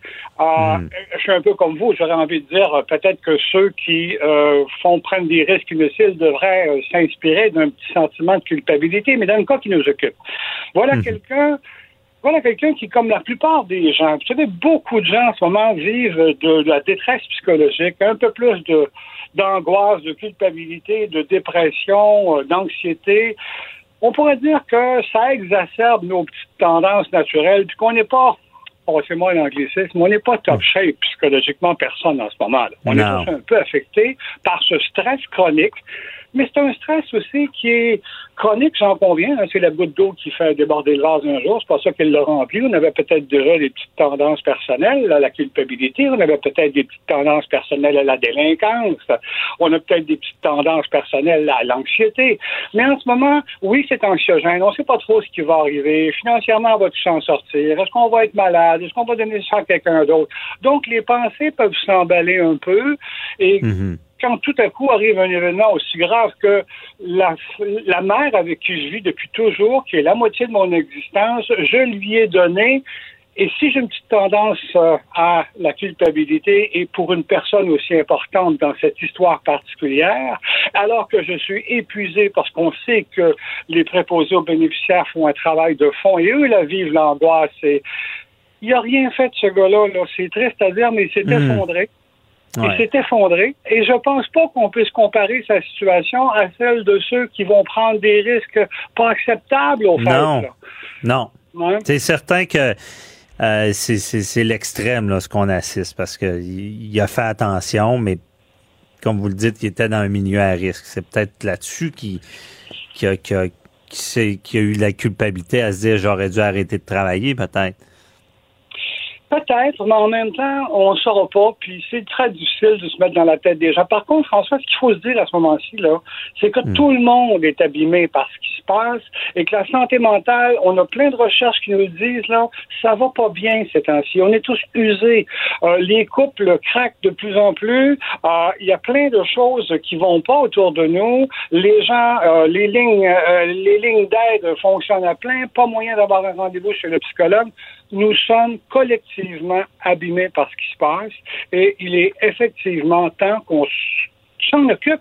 Ça n'a pas de Moses de bon sens, la détresse qu'il y a. En général, et sans même la COVID, nous savons à quel point les problèmes de maladie mentale sont sous-estimés et on allume toujours, et moi ça me en maudit, c'est- curieux quand il faut absolument qu'il y ait un drame pour qu'on se dise, c'est vrai, à la santé mentale, on s'en occupe pas beaucoup. Ben écoutez, là, avec tabou. le stress ambiant qu'on vit, ça nous saute au visage, on est tous atteints, comme dirait, comme disait l'autre, ils n'en mourraient pas tous, mais tous étaient atteints. Alors, je peux vous dire qu'autour de moi, pas mal de monde sont maganés. Ouais, ben c'est ça nous affecte. Et euh, malheureusement, euh, cassez-vous la jambe, ils vont, ils vont, ils vont vous soigner. Mais la maladie mentale, il y a, docteur Vachon, il y a encore, c'est tabou là. Euh, il y a- certaines personnes avant, avant d'en parler, vont se rendre au bout là. Oui, et ça, vous savez, dans le cas du monsieur qui nous préoccupe, là, euh, euh, Mhm. Lui, dites-vous que c'est un monsieur qui est préposé aux bénéficiaires. On le décrit comme quelqu'un qui était très serviable, qui a donné beaucoup, qui, qui était enthousiaste. Mais l'enthousiasme, c'est comme une dose d'énergie, puis ça se peut que tu en manques à un moment donné. Moi, je dis Ouais. toujours, pour expliquer ça, ces épuisements brutaux, je dis toujours, vous savez, cinq secondes avant de manquer d'essence, tout allait très bien. Ah ouais. Alors, il, il faut se ressourcer. Et peut-être un petit message, si vous connaissez quelqu'un qui travaille auprès euh, des gens atteints de COVID en ce moment, ben si vous ne savez pas quoi faire, à qui aller porter un lunch euh, sur, le, sur son perron, là, ben allez, allez, allez, allez porter ça sur son perron pendant le temps des fêtes. Là. C'est un petit c'est un petit baume à l'âme, allez porter un restant de ragoût, allez donc savoir, faites-lui un petit plat. Mais il faut donner un signal très clair à ces gens-là, une petite dose d'enthousiasme à tous ceux qui se crèvent le cœur à aider leurs prochains en ce moment. Mhm. On n'a pas envie de voir ça. Et je, je, je passais pour un larmoyant. Là. Non, je pense qu'il faut donner une petite tape dans le dos à tous ceux qui, qui vont nous sauver, peut-être, si on est malade, à tous ceux qui se désarment à aider leurs prochains. Euh, Ouais. Je pense qu'il faut penser à eux en ce moment. Entièrement d'accord. Euh, Un petit geste des fois qui, qui, qui fait des, des, des, des grands résultats. Et euh, mais parlons encore de cette personne-là. Euh, c'est sûr que c'est difficile à comprendre comment quelqu'un, euh, parlons du suicide, quelqu'un se rend jusqu'à là de vouloir s'enlever la vie. C'est dans sa tête, il, y a, comme je sais pas comment dire, il n'y a plus rien là, pour lui. C'est la seule solution. Oui, mais en même temps, c'est sûr qu'on peut pas. Écoutez, on n'a pas fait une analyse sociologique ou psychosociale de ce monsieur-là, mais il vivait avec sa mère à 50 quelques années, il travaillait très fort, célibataire. Est-ce que sa mère n'était pas un peu toute sa vie et que l'idée Ouais. de l'avoir possiblement contaminé à un moment où lui-même euh, se sent coupable de ne pas en faire assez et donc savoir, est-ce que c'était une idée insupportable? Est-ce qu'il était aussi au bord de l'épuisement? Ce sont Mais des parlons- questions auxquelles on ne peut pas répondre. Parlons, en, je sais pas, en général, pour que quelqu'un se rende là, là euh, Oui. c'est ça que j'ai- de la difficulté à comprendre. Heureusement, là, je, je je suis. Oui. c'est en, en- général, euh, euh, ces personnes-là sont, sont, sont dans quel état? Sont dans un état à se dire, il y a, il y a aucun, aucune possibilité de trouver des solutions? Soit que euh, ce que vous vivez vous semble inacceptable et que la culpabilité vous submerge, ou encore, ben, on le sait, dans les peines d'amour, les gens se suicident, dans les euh, séparations, les gens se suicident. Tout à coup, une grande perte de sens et l'incapacité de voir une solution. Vous savez, là, euh, depuis que on a le début de la COVID, on a une montée en flèche des, euh, des, des, des, idées suicidaires chez les jeunes. Mhm on s'inscrit, la vie s'inscrit dans un cursus qui fait que demain ça va aller mieux, demain je vais faire autre chose. Là, c'est comme des horizons bouchés et j'ai beaucoup de mal à, à projeter ma vie. Et, c'est une, pas une figure de style, à projeter mhm. ma vie ou à projeter la vie plus loin qu'aujourd'hui ou demain. On vit dans une espèce d'immédiateté en ce moment et par, une certaine incertitude par rapport à l'avenir. Alors oui, des gens plus fatigués, plus fragiles peuvent peut-être s'imbriquer un tout petit peu plus dans une stratégie suicidaire une pensée suicidaire, mais il faut en parler, il faut euh, en parler entre nous, il faut dire que ça existe, il faut dire qu'on n'est pas seul à vivre ça, qu'il y a quelque chose dans l'environnement qui nous mène là. C'est pas vrai qu'on est dans un long tunnel et qu'on est tout seul là-dedans. Il y a des lignes d'aide, il y a aussi des gens qui n'ont pas en parlé autour de nous. Évidemment, vous allez me dire que la liste d'attente chez les psychologues est extrêmement longue, j'en conviens. Là, je reviens hmm. avec mon, mon pitch pro, euh, ah. pro psychologue. Ben non, c'est vrai. Faites quelque chose, là. Mais c'est vrai, moi, moi c'est ce que je me dis. Je me dis toujours, euh, je, je, me mets dans la situation, puis je ne le saurais pas vraiment. Je comprends qu'il y a des lignes, mais euh, tu parles à un inconnu, je sais pas, euh, tu... c'est sûr que parler à un psychologue, je pense que n'importe qui va, c'est un professionnel, puis on va se sentir en confiance, mais si on n'a pas accès à ces gens-là, euh, est-ce que la, parole, est-ce que vraiment d'en parler fait la différence, que ça soit n'importe qui? Je vais donner deux, trois petits conseils à la population générale, mais pas aux suicidaires, parce qu'on ne fera pas de thérapie avec les suicidaires aujourd'hui. Mais je vous mhm. dirais qu'avant de s'enfoncer un petit peu trop, euh, et avant de voir le monde comme étant euh, bouché, D'abord, pour Noël et pour l'avenir, les prochains mois, on va essayer de se concentrer sur des choses euh, assez simples, des idées à la limite très, très simples. Euh, par exemple, me concentrer sur euh, là où j'ai le contrôle. Vous savez, si je regarde partout où j'ai pas le contrôle en ce moment, je risque de voir noir. Là. Mais je vais mhm. regarder partout où j'ai un peu de contrôle. Alors, il y a des gens qui voient euh, seulement les murs et disent on peut pas aller là, on peut pas aller là, mon Dieu, on est enfermé. Ben, il faut regarder l'espace qu'on a puis comment on va l'occuper. Ça, déjà, ça occupe notre esprit beaucoup plus. Il faut aussi se dire euh, comment je vais euh, compte tenu du fait du peu de possibilités dans tout ça, comment je peux être créateur? C'est-à-dire, qu'est-ce que je peux faire d'autre? Je peux chanter, apprendre la guitare, aller marcher, je ne sais pas, faire autre chose. Un autre principe élémentaire, c'est que, vous savez, les pensées qu'on entretient, euh, ça provoque aussi des émotions. Les émotions engendrent des pensées, les pensées en retour engendrent des émotions. Lorsque mhm. j'ai des pensées qui vont de travers un tout petit peu, ben, je pense qu'il faut euh, en parler, surveiller comment je pense, se dire par exemple que le monde c'est épouvantable comme ça va mal. Ben, je vous dis que quand vous dites ça, euh, vous allez déjà un peu plus mal. Ouais, mais on est chimie. Cette pensée-là joyeuse est importante. Là. Moi, des fois, si ça va mal, j'aime bien, j'aime beaucoup aller faire du surf dans le Maine, mais là, je, suis mal pris, j'étais mal pris cet été. Mais là, je pense à ça, je me dis, ah, ça, ça me rend heureux. C'est pas mauvais de trouver des pensées qui nous rendent euh, foncièrement heureux, là. Oui, puis l'autre chose en même temps, en même temps que vous dites ça, il me vient cette idée très simple, voir, c'est simple comme idée, mais voir de l'autre côté du ravin. Si vous voyez juste le ravin, c'est donc, c'est donc épouvantable quand je suis devant nous, voyez de l'autre côté du ravin, et là, tous les souvenirs positifs que vous avez, vous pouvez les projeter de l'autre côté du ravin. J'ai ouais. hâte, moi, de retourner à, dans le Maine, par exemple. Donc, voyez de l'autre côté du ravin. Bon, c'est vrai.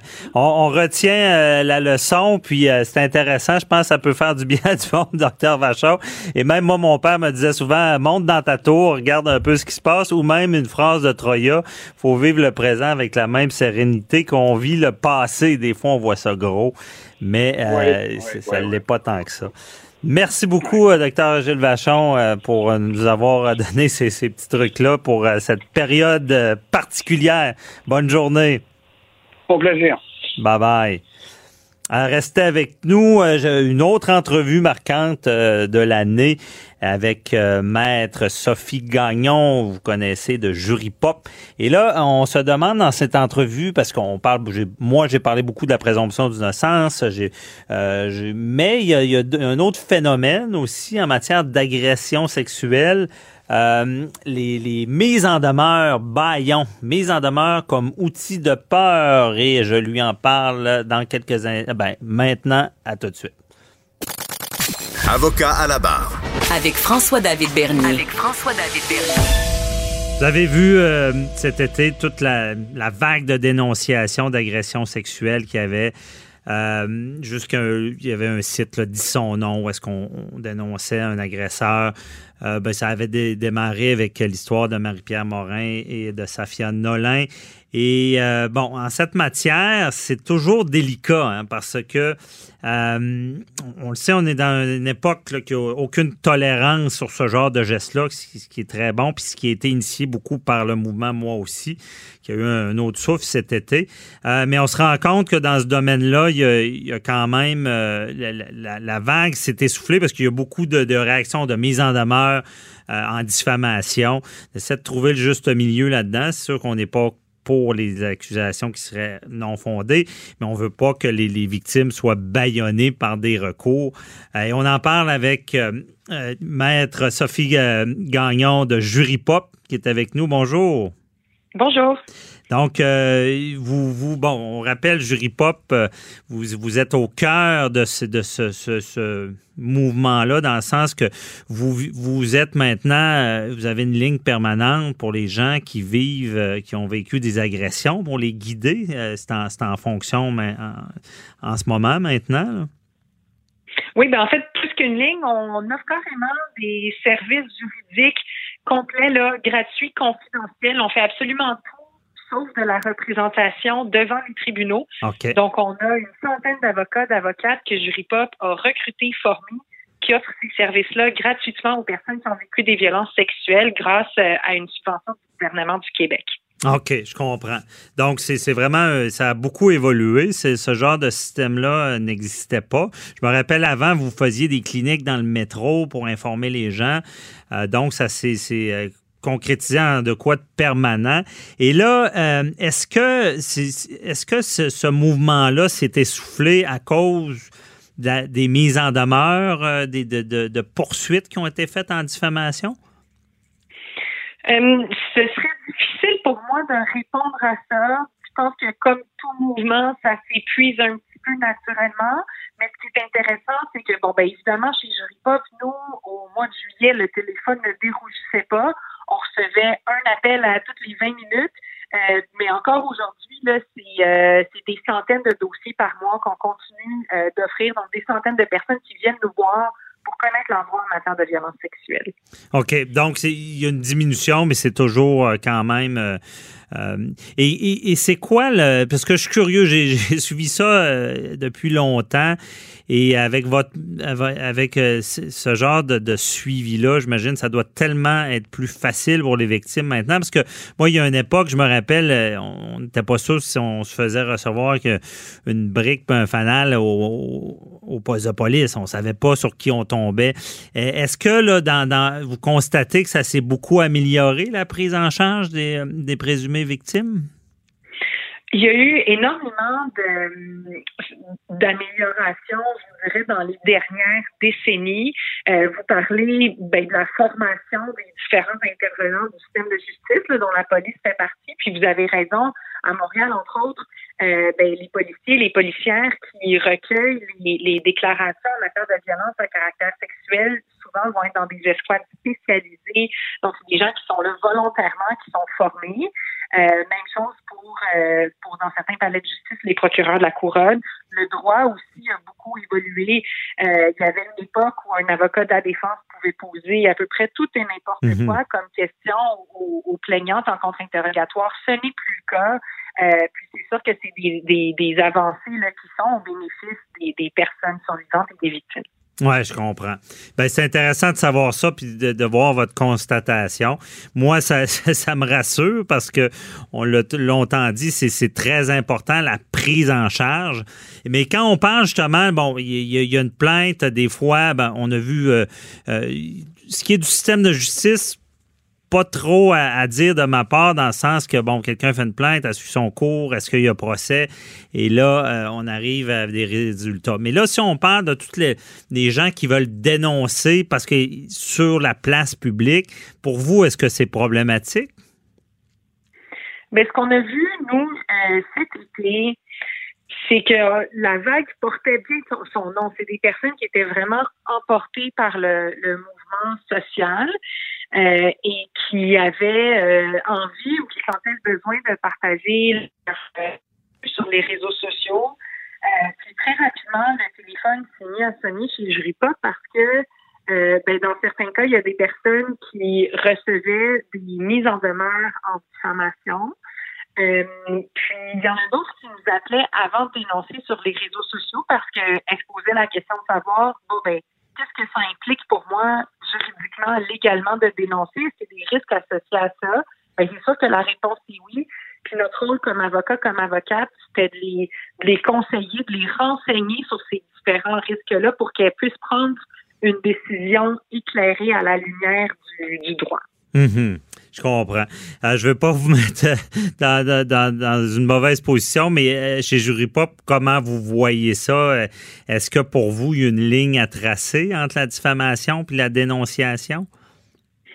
Ben nous, on est des avocats, des avocates. Alors la, la réponse qu'on donne à cette question-là, c'est celle qui est fournie par les tribunaux.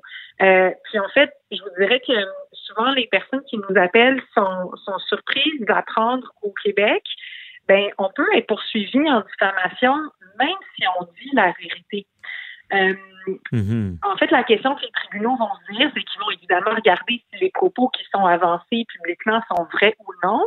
Euh, mais même s'ils sont vrais, euh, ben d'abord, s'ils sont faits dans un esprit de vengeance ou pour calomnier quelqu'un, ben on peut là, être on peut être condamné à des dommages en diffamation. Mm-hmm. Mais même si mais même si c'est pas fait dans l'intérêt de nuire, les tribunaux vont également se poser la question de savoir euh, le public a un intérêt à connaître ces informations-là. Donc, en d'autres termes, est-ce que c'était justifié euh, par l'intérêt public que de porter atteinte à la réputation de quelqu'un publiquement? Euh, puis cette question précise-là de savoir est-ce que c'est justifié par l'intérêt public de dénoncer quelqu'un sur les réseaux sociaux pour une agression sexuelle, même si c'est vrai, ben, il n'y a pas encore un tribunal qui y a répondu. Il y a différents dossiers là, qui sont en train de, de procéder devant la Cour supérieure qui vont euh, qui vont, l'espère, trancher cette question-là. Mais bref, il n'y a pas encore de réponse définitive. Alors, c'est sûr que nous, notre rôle, ben, c'est d'expliquer ce que je viens de vous dire aux personnes, puis de leur dire que le risque zéro, il n'existe pas. Euh, puis c'est de les conseiller là, dans ces, dans ces démarches-là. OK, je comprends. Donc, c'est pas encore réglé devant les tribunaux. Et c'est ça, là, j'entends déjà les auditeurs penser, c'est quoi, c'est quoi une raison d'intérêt public de dénoncer? Et là, je ne sais pas si je me trompe, euh, euh, est-ce que, bon, on va donner des exemples concrets. Quelqu'un, je pense, vous, vous l'aviez donné dans une entrevue, dans un article, à savoir, bon, euh, le l'entraîneur qui, agresse une jeune fille et qui continue à entraîner d'autres jeunes filles, donc potentiellement un risque d'agresser d'autres personnes. Est-ce que ça serait un exemple, ça, d'intérêt public? Ben, à mon avis, oui, parce que ce serait pour, euh, ce serait, ce serait motivé par la protection. Euh, même chose si on pense à n'importe quelle relation de pouvoir, là, des médecins qui abuseraient de leur pouvoir auprès de leurs patients, des, des, des enseignants. Euh, puis une chose qui est intéressante aussi de savoir, c'est que là, c'est sûr que dans le cadre de la vague de dénonciation, on, on parle de, de, dénonciation sur les réseaux sociaux, mais on peut avoir diffamation euh, dès que les propos sont communiqués publiquement, alors même si on en parle à quelques personnes autour de nous, mhm. alors c'est pas nouveau là qu'on se pose ces questions-là de savoir bon ben jusqu'où on peut aller quand on quand, quand on communique des informations qui portent atteinte à la réputation de quelqu'un. Euh, puis vous savez, il y a même Gilbert Rozon là, qui, qui a déposé une poursuite contre Julie Snyder et Penelope McQuaid, euh, dans laquelle il allègue que, que des affirmations qui auraient été faites par euh, Mme McQuaid euh, et Snyder portent atteinte à sa réputation. Ben, lui aussi là, va avoir un fardeau de preuve à remplir dans cette affaire-là. Donc, c'est un débat à venir. C'est puis je, pense qu'effectivement, ça, va le prendre, ce débat-là. parce que, tu sais, il y, a des victimes, il y a, des victimes. Moi, malheureusement, dans ma carrière, j'ai vu de l'impensable des gens accusés à tort d'autres. Donc, j'ai vu l'autre côté de la médaille des victimes qui, qui, rien fait, mais qui se faisaient accuser. Donc, c'est cet équilibre-là de trouver euh, c'est quoi l'intérêt public. Donc, quand on entend souvent, euh, là on n'a pas à répondre, on entend souvent ces victimes-là dire je je veux pas que ça arrive à d'autres. On a peut-être une piste avec ça? Oui, selon moi c'est l'intérêt public, l'argument qui va être présenté va être beaucoup axé autour de ça. Mais je pense que ce que j'ai envie de vous dire aussi, c'est que euh, des fausses dénonciations en matière d'agression sexuelle, statistiquement, ce que les recherches ont souligné, c'est que c'est pas plus fréquent que pour d'autres types de crimes. Alors, les questions qu'on se pose là, pour les agressions sexuelles, c'est sûr que ça fait plus partie de l'actualité en ce moment, mais c'est des questions qu'on se pose depuis toujours pour n'importe quel type d'accusation qui pourrait être portée contre quelqu'un. Oui, effectivement, le fameux euh, méfait public. Personne peut être accusé à son tour aussi. Ben, bon, ben, euh, on, se reparlera. Merci, euh, Sophie Gagnon de Jury Pop, de nous avoir parlé de ça. Je suis quand même content des nouvelles. Vous faites un bon travail. Continuez-le. On se reparlera pour un autre dossier. Je vous remercie, Maître Bernier. Au revoir. Bye bye. Avocat à la barre. Avec François-David Bernier. Pendant que votre attention est centrée sur vos urgences du matin, vos réunions d'affaires du midi, votre retour à la maison ou votre emploi du soir, celle de Desjardins Entreprises est centrée sur plus de 400 000 entreprises à toute heure du jour. Grâce à notre connaissance des secteurs d'activité et à notre accompagnement spécialisé, nous aidons les entrepreneurs à relever chaque défi pour qu'ils puissent rester centrés sur ce qui compte, le développement de leur entreprise. Avocat à la barre. Alors, je procède à la lecture du verdict. Avec François-David Bernier. Les meilleures plaidoiries que vous entendrez. Cube Radio. L'équipe web du Journal de Montréal et du Journal de Québec a fait un bilan 2020. Très intéressant. On couvre les articles que les Québécois se sont arrachés en 2020 les personnes qu'on ne connaissait pas avant la pandémie, si on peut dire, ou 2020, euh, les choses que l'on veut oublier, les choses qu'on n'avait jamais faites avant 2020, euh, et euh, les 12 choses hors normes qui vont rester après 2020 et les expressions et les, termes de cette année 2020 qui ont vu le jour. Et on en parle avec Mathieu Boulay, qui est journaliste à la recherche à Cube Radio. Bonjour. Bon midi. Bon midi. Un bon bilan, euh, très intéressant. On, commence par quoi? Les gens qui n'étaient pas connus euh, avant, euh, avant la pandémie? Parfait, aucun problème. En fait, ce qu'on a décidé de faire pour s'amuser un peu, là, puis on a essayé d'ajouter un peu de légèreté là, à cette année 2020 là, qu'à peu près tout le monde veut oublier, mais on s'est dit on peut pas passer à côté. Puis ça tourne principalement autour de la pandémie, mais il y a des choses auxquelles on pense pas toujours. Il y a des gens qu'on pense toujours avoir connus, mais dans les faits, personne. Si on avait fait un vox pop là, à votre centre d'achat local, personne n'aurait pu euh, nous dire qui était Horacio Arruda. Non, effectivement. Il était en place pourtant, mais on le connaissait pas. Il était en place depuis quelques années, c'est le directeur euh, de la santé publique, mais personne avait entendu parler de lui. C'était probablement une bonne nouvelle. Ce genre de personne-là, quand on en, quand on n'entend pas parler, c'est parce que ça va quand même assez bien. Euh, un autre, et là, probablement que beaucoup voudront l'oublier, celui-là, après 2020, Alexis Cossette-Trudel. Le, Complot. Oui, c'est effectivement. Je nommerai pas ses, euh, ses médias sociaux et ses réseaux sociaux pour lui faire euh, de la pub. Il n'y a pas besoin de moi pour ça. Mais c'est un de ceux là qui a été identifié comme étant un euh, conspirationniste ou qui remettait en doute plusieurs des mesures sanitaires imposées par le gouvernement, par la santé publique personne ou à peu près personne au Québec avait entendu parler d'Alexis Cossette-Trudel avant le début de la pandémie. Là. Non, c'est certain. C'est sûr qu'il y, a beaucoup de gens. Euh, ben, lui, c'est un peu négatif là, mais euh, il y a beaucoup de gens qui sont euh, se sont élevés dans cette pandémie là. Et docteur Horacio est devenu une vedette. On, le cachera pas là. tous Non, ses faits et gestes sont surveillés. oui, mais il était une vedette, oui, autant positivement lors de la première vague, un petit peu moins euh, dans les dernières semaines, mais bon, là, après neuf mois de pandémie, euh, ça, c'est sûr que la cote de popularité peut s'essouffler un peu.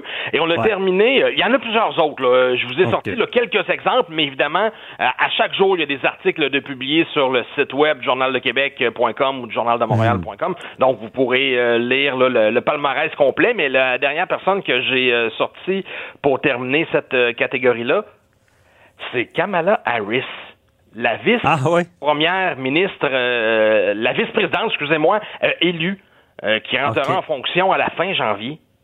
C'est Pas vrai. beaucoup de monde en avait entendu parler. C'est vrai que, ouais. Puis en plus, élu, donc ça, ça aide la cote de popularité. Absolument, et c'est ça. On a essayé là, de, de sortir de la pandémie. C'est sûr que ça fait neuf mois qu'on est là-dedans, mais on a essayé. Et Kamala Harris, là, la, la future vice-présidente, euh, pas beaucoup de monde en parler. C'est vrai que 2020, euh, deux gros dossiers, pandémie, mais élection américaine qu'il faut pas oublier euh, également, qui a fait euh, beaucoup jaser. Ah, et aussi, là, ça, je suis curieux de savoir là, les articles, les articles que les Québécois se sont arrachés. C'est lesquels? Ben, probablement que si je te faisais deviner le premier article, tu le trouverais, là, les fameux papiers de toilette, les rouleaux de papier de toilette, euh, au mois de mars, rappelez-vous, là, ça, ça s'est estompé, là, ça va bien, là, de, de ce côté-là, mais rappelez-vous, là, pendant quelques semaines en mars, les épiceries étaient plus capables d'en avoir et les gens en achetaient des paniers pleins. Ouais, ça c'était fou.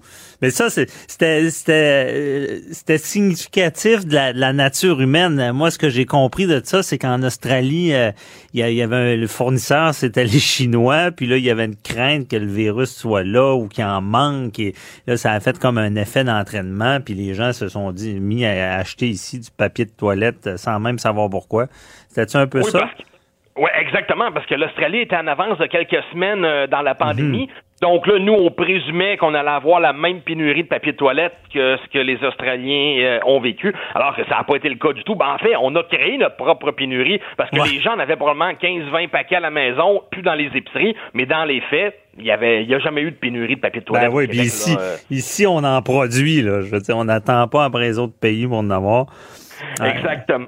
Le- le- les masques. Là, les masques, présentement, à chaque fois qu'on va dans un magasin ou euh, qu'on regarde en ligne, c'est l'abondance. Mais rappelez-vous, là, avant qu'on l'oblige, le port du masque obligatoire dans les endroits publics, là, cet été, quelque part en juillet, il y a des gens qui ont commencé à l'adopter le masque et c'était à peu près pas possible d'en trouver. Le premier ministre, le premier ministre Legault faisait de la publicité là à chaque jour euh, parlant de fabricants québécois qui euh, faisaient des masques, mais les masques c'était difficile à trouver là. On l'oublie, mais ça s'est passé. On avait la crainte, là, euh, n'importe quelle épicerie, pharmacie, euh, nommez-les, on rentre, il y a des petits, des petits présentoirs. c'est l'abondance des masques maintenant. Ben, il y en Y a un autre- trop. Euh, Ouais. Et la dernière, euh, le dernier exemple que j'ai sorti, ça vient d'arriver là, dans les dernières semaines dans les magasins à grande surface, principalement les décorations de Noël. Oui, c'est vrai, hein, pénurie. Pénurie. Les, les maires des différentes, euh, de plusieurs différentes villes au Québec ont dit aux Québécois décorer plus et décorer plus tôt cette année. On va essayer là, d'embellir nos villes. Les gens se sont garochés sur les euh, décos de Noël. Encore une fois, les magasins n'avaient pas présumé qu'il y allait y avoir euh, abondance d'achats de ce côté-là. Et à partir de la fin novembre, impossible d'acheter des décorations de Noël dans plusieurs magasins. Il y a eu des articles et ça a fait jaser beaucoup, ça. Là. Ben ouais, puis c'est tellement vrai. Moi, euh, personnellement, hier, j'ai constaté ça. Ma rue est décorée plus que j'ai jamais vu ça. Oui, c'est- un peu beau, un- pathétique. c'est c'est personne ne peut inviter personne. Bon. non, mais on prend des photos pour on met ça sur les médias sociaux. Ouais, mais ça, ça nous remonte le moral. C'était pour la bonne cause. C'est parfait comme ça. Hey, euh, les, les, cho- les choses qu'on veut oublier, il y en a pas Notre mal. mais- entourage complotiste. On a découvert des amis, des oncles, des cousins qu'on qu'on soupçonnait pas d'avoir ce genre d'opinion-là. On en a Ah. tous un ou une dans notre entourage. C'est vrai. On ne sera pas obligé de les endurer au party de famille cette année. Non. Il y aurait eu de la chicane, François David. C'est vrai. J'aurais mis une caméra dans les familles du Québec, il y aurait eu des beaux débats là. Des beaux débats de société. Avec le beau-frère qui croit pas à ça, ou le cousin, ou la Ouais. belle-mère, ou peu importe qui dans la famille, là, c'est sûr qu'on a tous découvert des gens de notre famille ou de nos amis proches qui avaient des opinions euh, un petit peu à l'opposé des nôtres. Effectivement. C'est vrai. Et euh, y a-tu de- Les de- d'autres... désinfectants de certains magasins. Il y en a que ça passe Ah oui. bien, mais il y en a que c'est gommant. Il y en a qu'il y a des mauvaises odeurs qui se dégagent de ça. Hey, c'était il y en a que c'était dégueulasse. C'est- pour pour puis ceux liquides là, euh, tu pèses là, ça revole partout là. C'est pour ceux qui ont des enfants, là, t'avais peur, si t'allais au magasin avec les enfants, t'avais peur qu'ils ne reçoivent dans les yeux. Je, nommerai pas de nom, mais il y a encore des magasins qui, neuf mois après, se sont pas adaptés avec euh, la qualité de leur désinfectant. Non, effectivement. Et euh, aussi, euh, les, les choses, ça c'est intéressant, euh, c'est constructif. euh, les choses qu'on n'avait pas fait avant. Puis après ça, on va parler de ce qui va rester. Les 5 à 7 virtuels. Ouais, c'est vrai. Que ce soit euh, FaceTime, que ce soit Zoom, que ce soit Team, peu, importe l'application. Moi, personnellement, jamais personne m'avait convié à un 5 à 7. Ce soir, on se fait des drinks à distance, on passe trois heures à se jaser euh, en ligne. Ça m'était pas arrivé, puis il y a beaucoup de Québécois euh, à qui c'était pas arrivé encore. là. Ouais, c'est vrai. Puis euh, j'ai- j'avais eu un chroniqueur qui avait parlé des statistiques de Zoom qui, qui en tout cas, c'est une entreprise qui a explosé, là, je pense, à 10 millions de, de, de ventes, à 350 millions, euh, à toutes les, les plateformes là, de, de justement de, visuels comme ça là, qui, ont, qui ont bénéficié de la pandémie. Respecter notre 2 mètres. On n'avait jamais fait ça avant. Non, c'est vrai. Ça dépend des personnes. Il y, a, il y a des gens qui étaient plus froids. Moi, je ne suis pas un colleux, fait que j'ai pas de misère avec ça. Mais il y a des gens qui aiment ça coller. Là. Donc, euh, ça, c'est, c'est, c'est, c'est vrai que ça arrivait pas avant. Là. Désinfecter son épicerie. On le voit un peu moins dans la deuxième vague, mais rappelons-nous, là, de lors de la première vague, au mois de mars et au mois d'avril, les gens revenaient de, leur épi- de, de l'épicerie, désinfectaient, lavaient le canage, Ouais. les peintes de lait, ainsi de suite. Ah, J'ai fait ça longtemps. Puis le le, le, le, ce que j'aimais pas, c'était pas de faire l'épicerie, c'était de revenir puis laver ça. Ça avait pas de sens. Ouais, ça, euh, ah ouais, effectivement, c'était pas très agréable. Et là, en, en, en 2020, euh, c'est quoi qui reste de tous ces, ces, ces ajustements-là? Ben là, on a, on a présumé un peu parce qu'on ne sait pas là ce que les prochaines Ben semaines, prochains mois vont nous réserver après la pandémie, mais on peut penser au télétravail. Déjà, beaucoup Ouais. d'entreprises ont mentionné que le télétravail serait là pour rester après la pandémie, peut-être pas à temps plein, mais assurément une partie de la semaine. Donc, le télétravail est une des choses qui va rester après la pandémie. Euh, L'achat en ligne. Les gens ont découvert beaucoup d'acheter euh, en ligne. On peut acheter local en ligne, ça c'est la bonne nouvelle, mais Ouais. l'achat en ligne va assurément rester. euh, C'était déjà présent, mais encore plus que jamais maintenant, l'achat en ligne risque de rester après la pandémie, là, sans l'ombre d'un doute.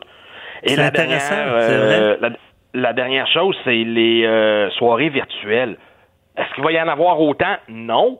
Mais des fois, il fait tempête, ça nous tente pas de sortir. Est-ce que des soirées euh, de 5 à 7 dans des endroits publics vont être remplacées par des soirées virtuelles? Un peu moins de préparation, on peut penser que oui. là. Effectivement. C'est des fois, tu sais, quand t'es dans un 5 à 7 ou une, petite soirée, des fois, c'est dur s'en aller. Tu sais, t'as de la misère. à, OK, on y va, y va. Mais c'est facile, virtuel. Tu dis, OK, ciao, bye. Tac, tu passes sur le bouton, c'est fini. oui, ça c'est sûr. T'es rentré chez à tout vous. le monde un par un. Là. Non, c'est ça. Donc, il y a des, des avantages. Hey, on- et aussi intéressant, des expressions et termes ayant vu le jour en 2020. COVID-19, Ouais. évidemment, c'est probablement le, le plus évident. Mais après ça, la conjugaison du verbe confiner. On, on se confine, on se déconfine, on reconfine. On n'avait jamais appris à conjuguer ce verbe-là avant. là. C'est vrai. Ah non, il y, a, c'est- c'est- il y a tellement de choses qui ont apparu. Et l'expression ça va bien aller. Première vague. On s'est rendu compte que ça va mal, finalement, surtout dans les CHSLD lors de la première vague. On l'utilise pas mal moins. En fait, on l'utilise plus, l'expression ça va bien aller, là, euh, celle qu'on employait On y croit moins. la première vague. Non, c'est vrai. On, euh, vu que c'est ce qui est dur là, c'est que c'est long là. Une bataille qui dure c'est toujours plus dur. Mais euh, ça va bien aller. Ben, moi c'était mon truc, ça va bien mal dans la vie. Des fois tu te dis tout va bien. Euh, fait que j'ai quand j'ai vu cette apparition là, je vais dire ah, les gens ont compris. Faut faut faut euh, croire en l'avenir. Mais là des fois l'avenir en ce moment est plus sombre. Hey, c'est tout le temps qu'on avait, mais très intéressant. bon travail. Merci beaucoup Mathieu. Et c'est à lire. Ça fait plaisir, c'est à lire euh, sur les sites Journal de Québec, Journal de Montréal. Et là, je vous ai fait un petit top 3, mais dans chacune des catégories, c'est 10 ou 15 euh, expressions ou 10 ou 15 exemples que vous pourrez lire avec euh, des images. Super beau cahier là, de l'équipe du web. À lire et peut-être à conserver en souvenir parce que dans quelques années, vous allez regarder ça. Ça va être intéressant.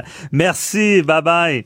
Bye c'est tout pour nous aujourd'hui. Donc, on se retrouve demain, même heure. Et je remercie l'équipe, Achille Monet, Frédéric Monkel, Hugo Veilleux, Mathieu Boulay, qu'on vient d'entendre. À demain. Bye bye. Cube Radio.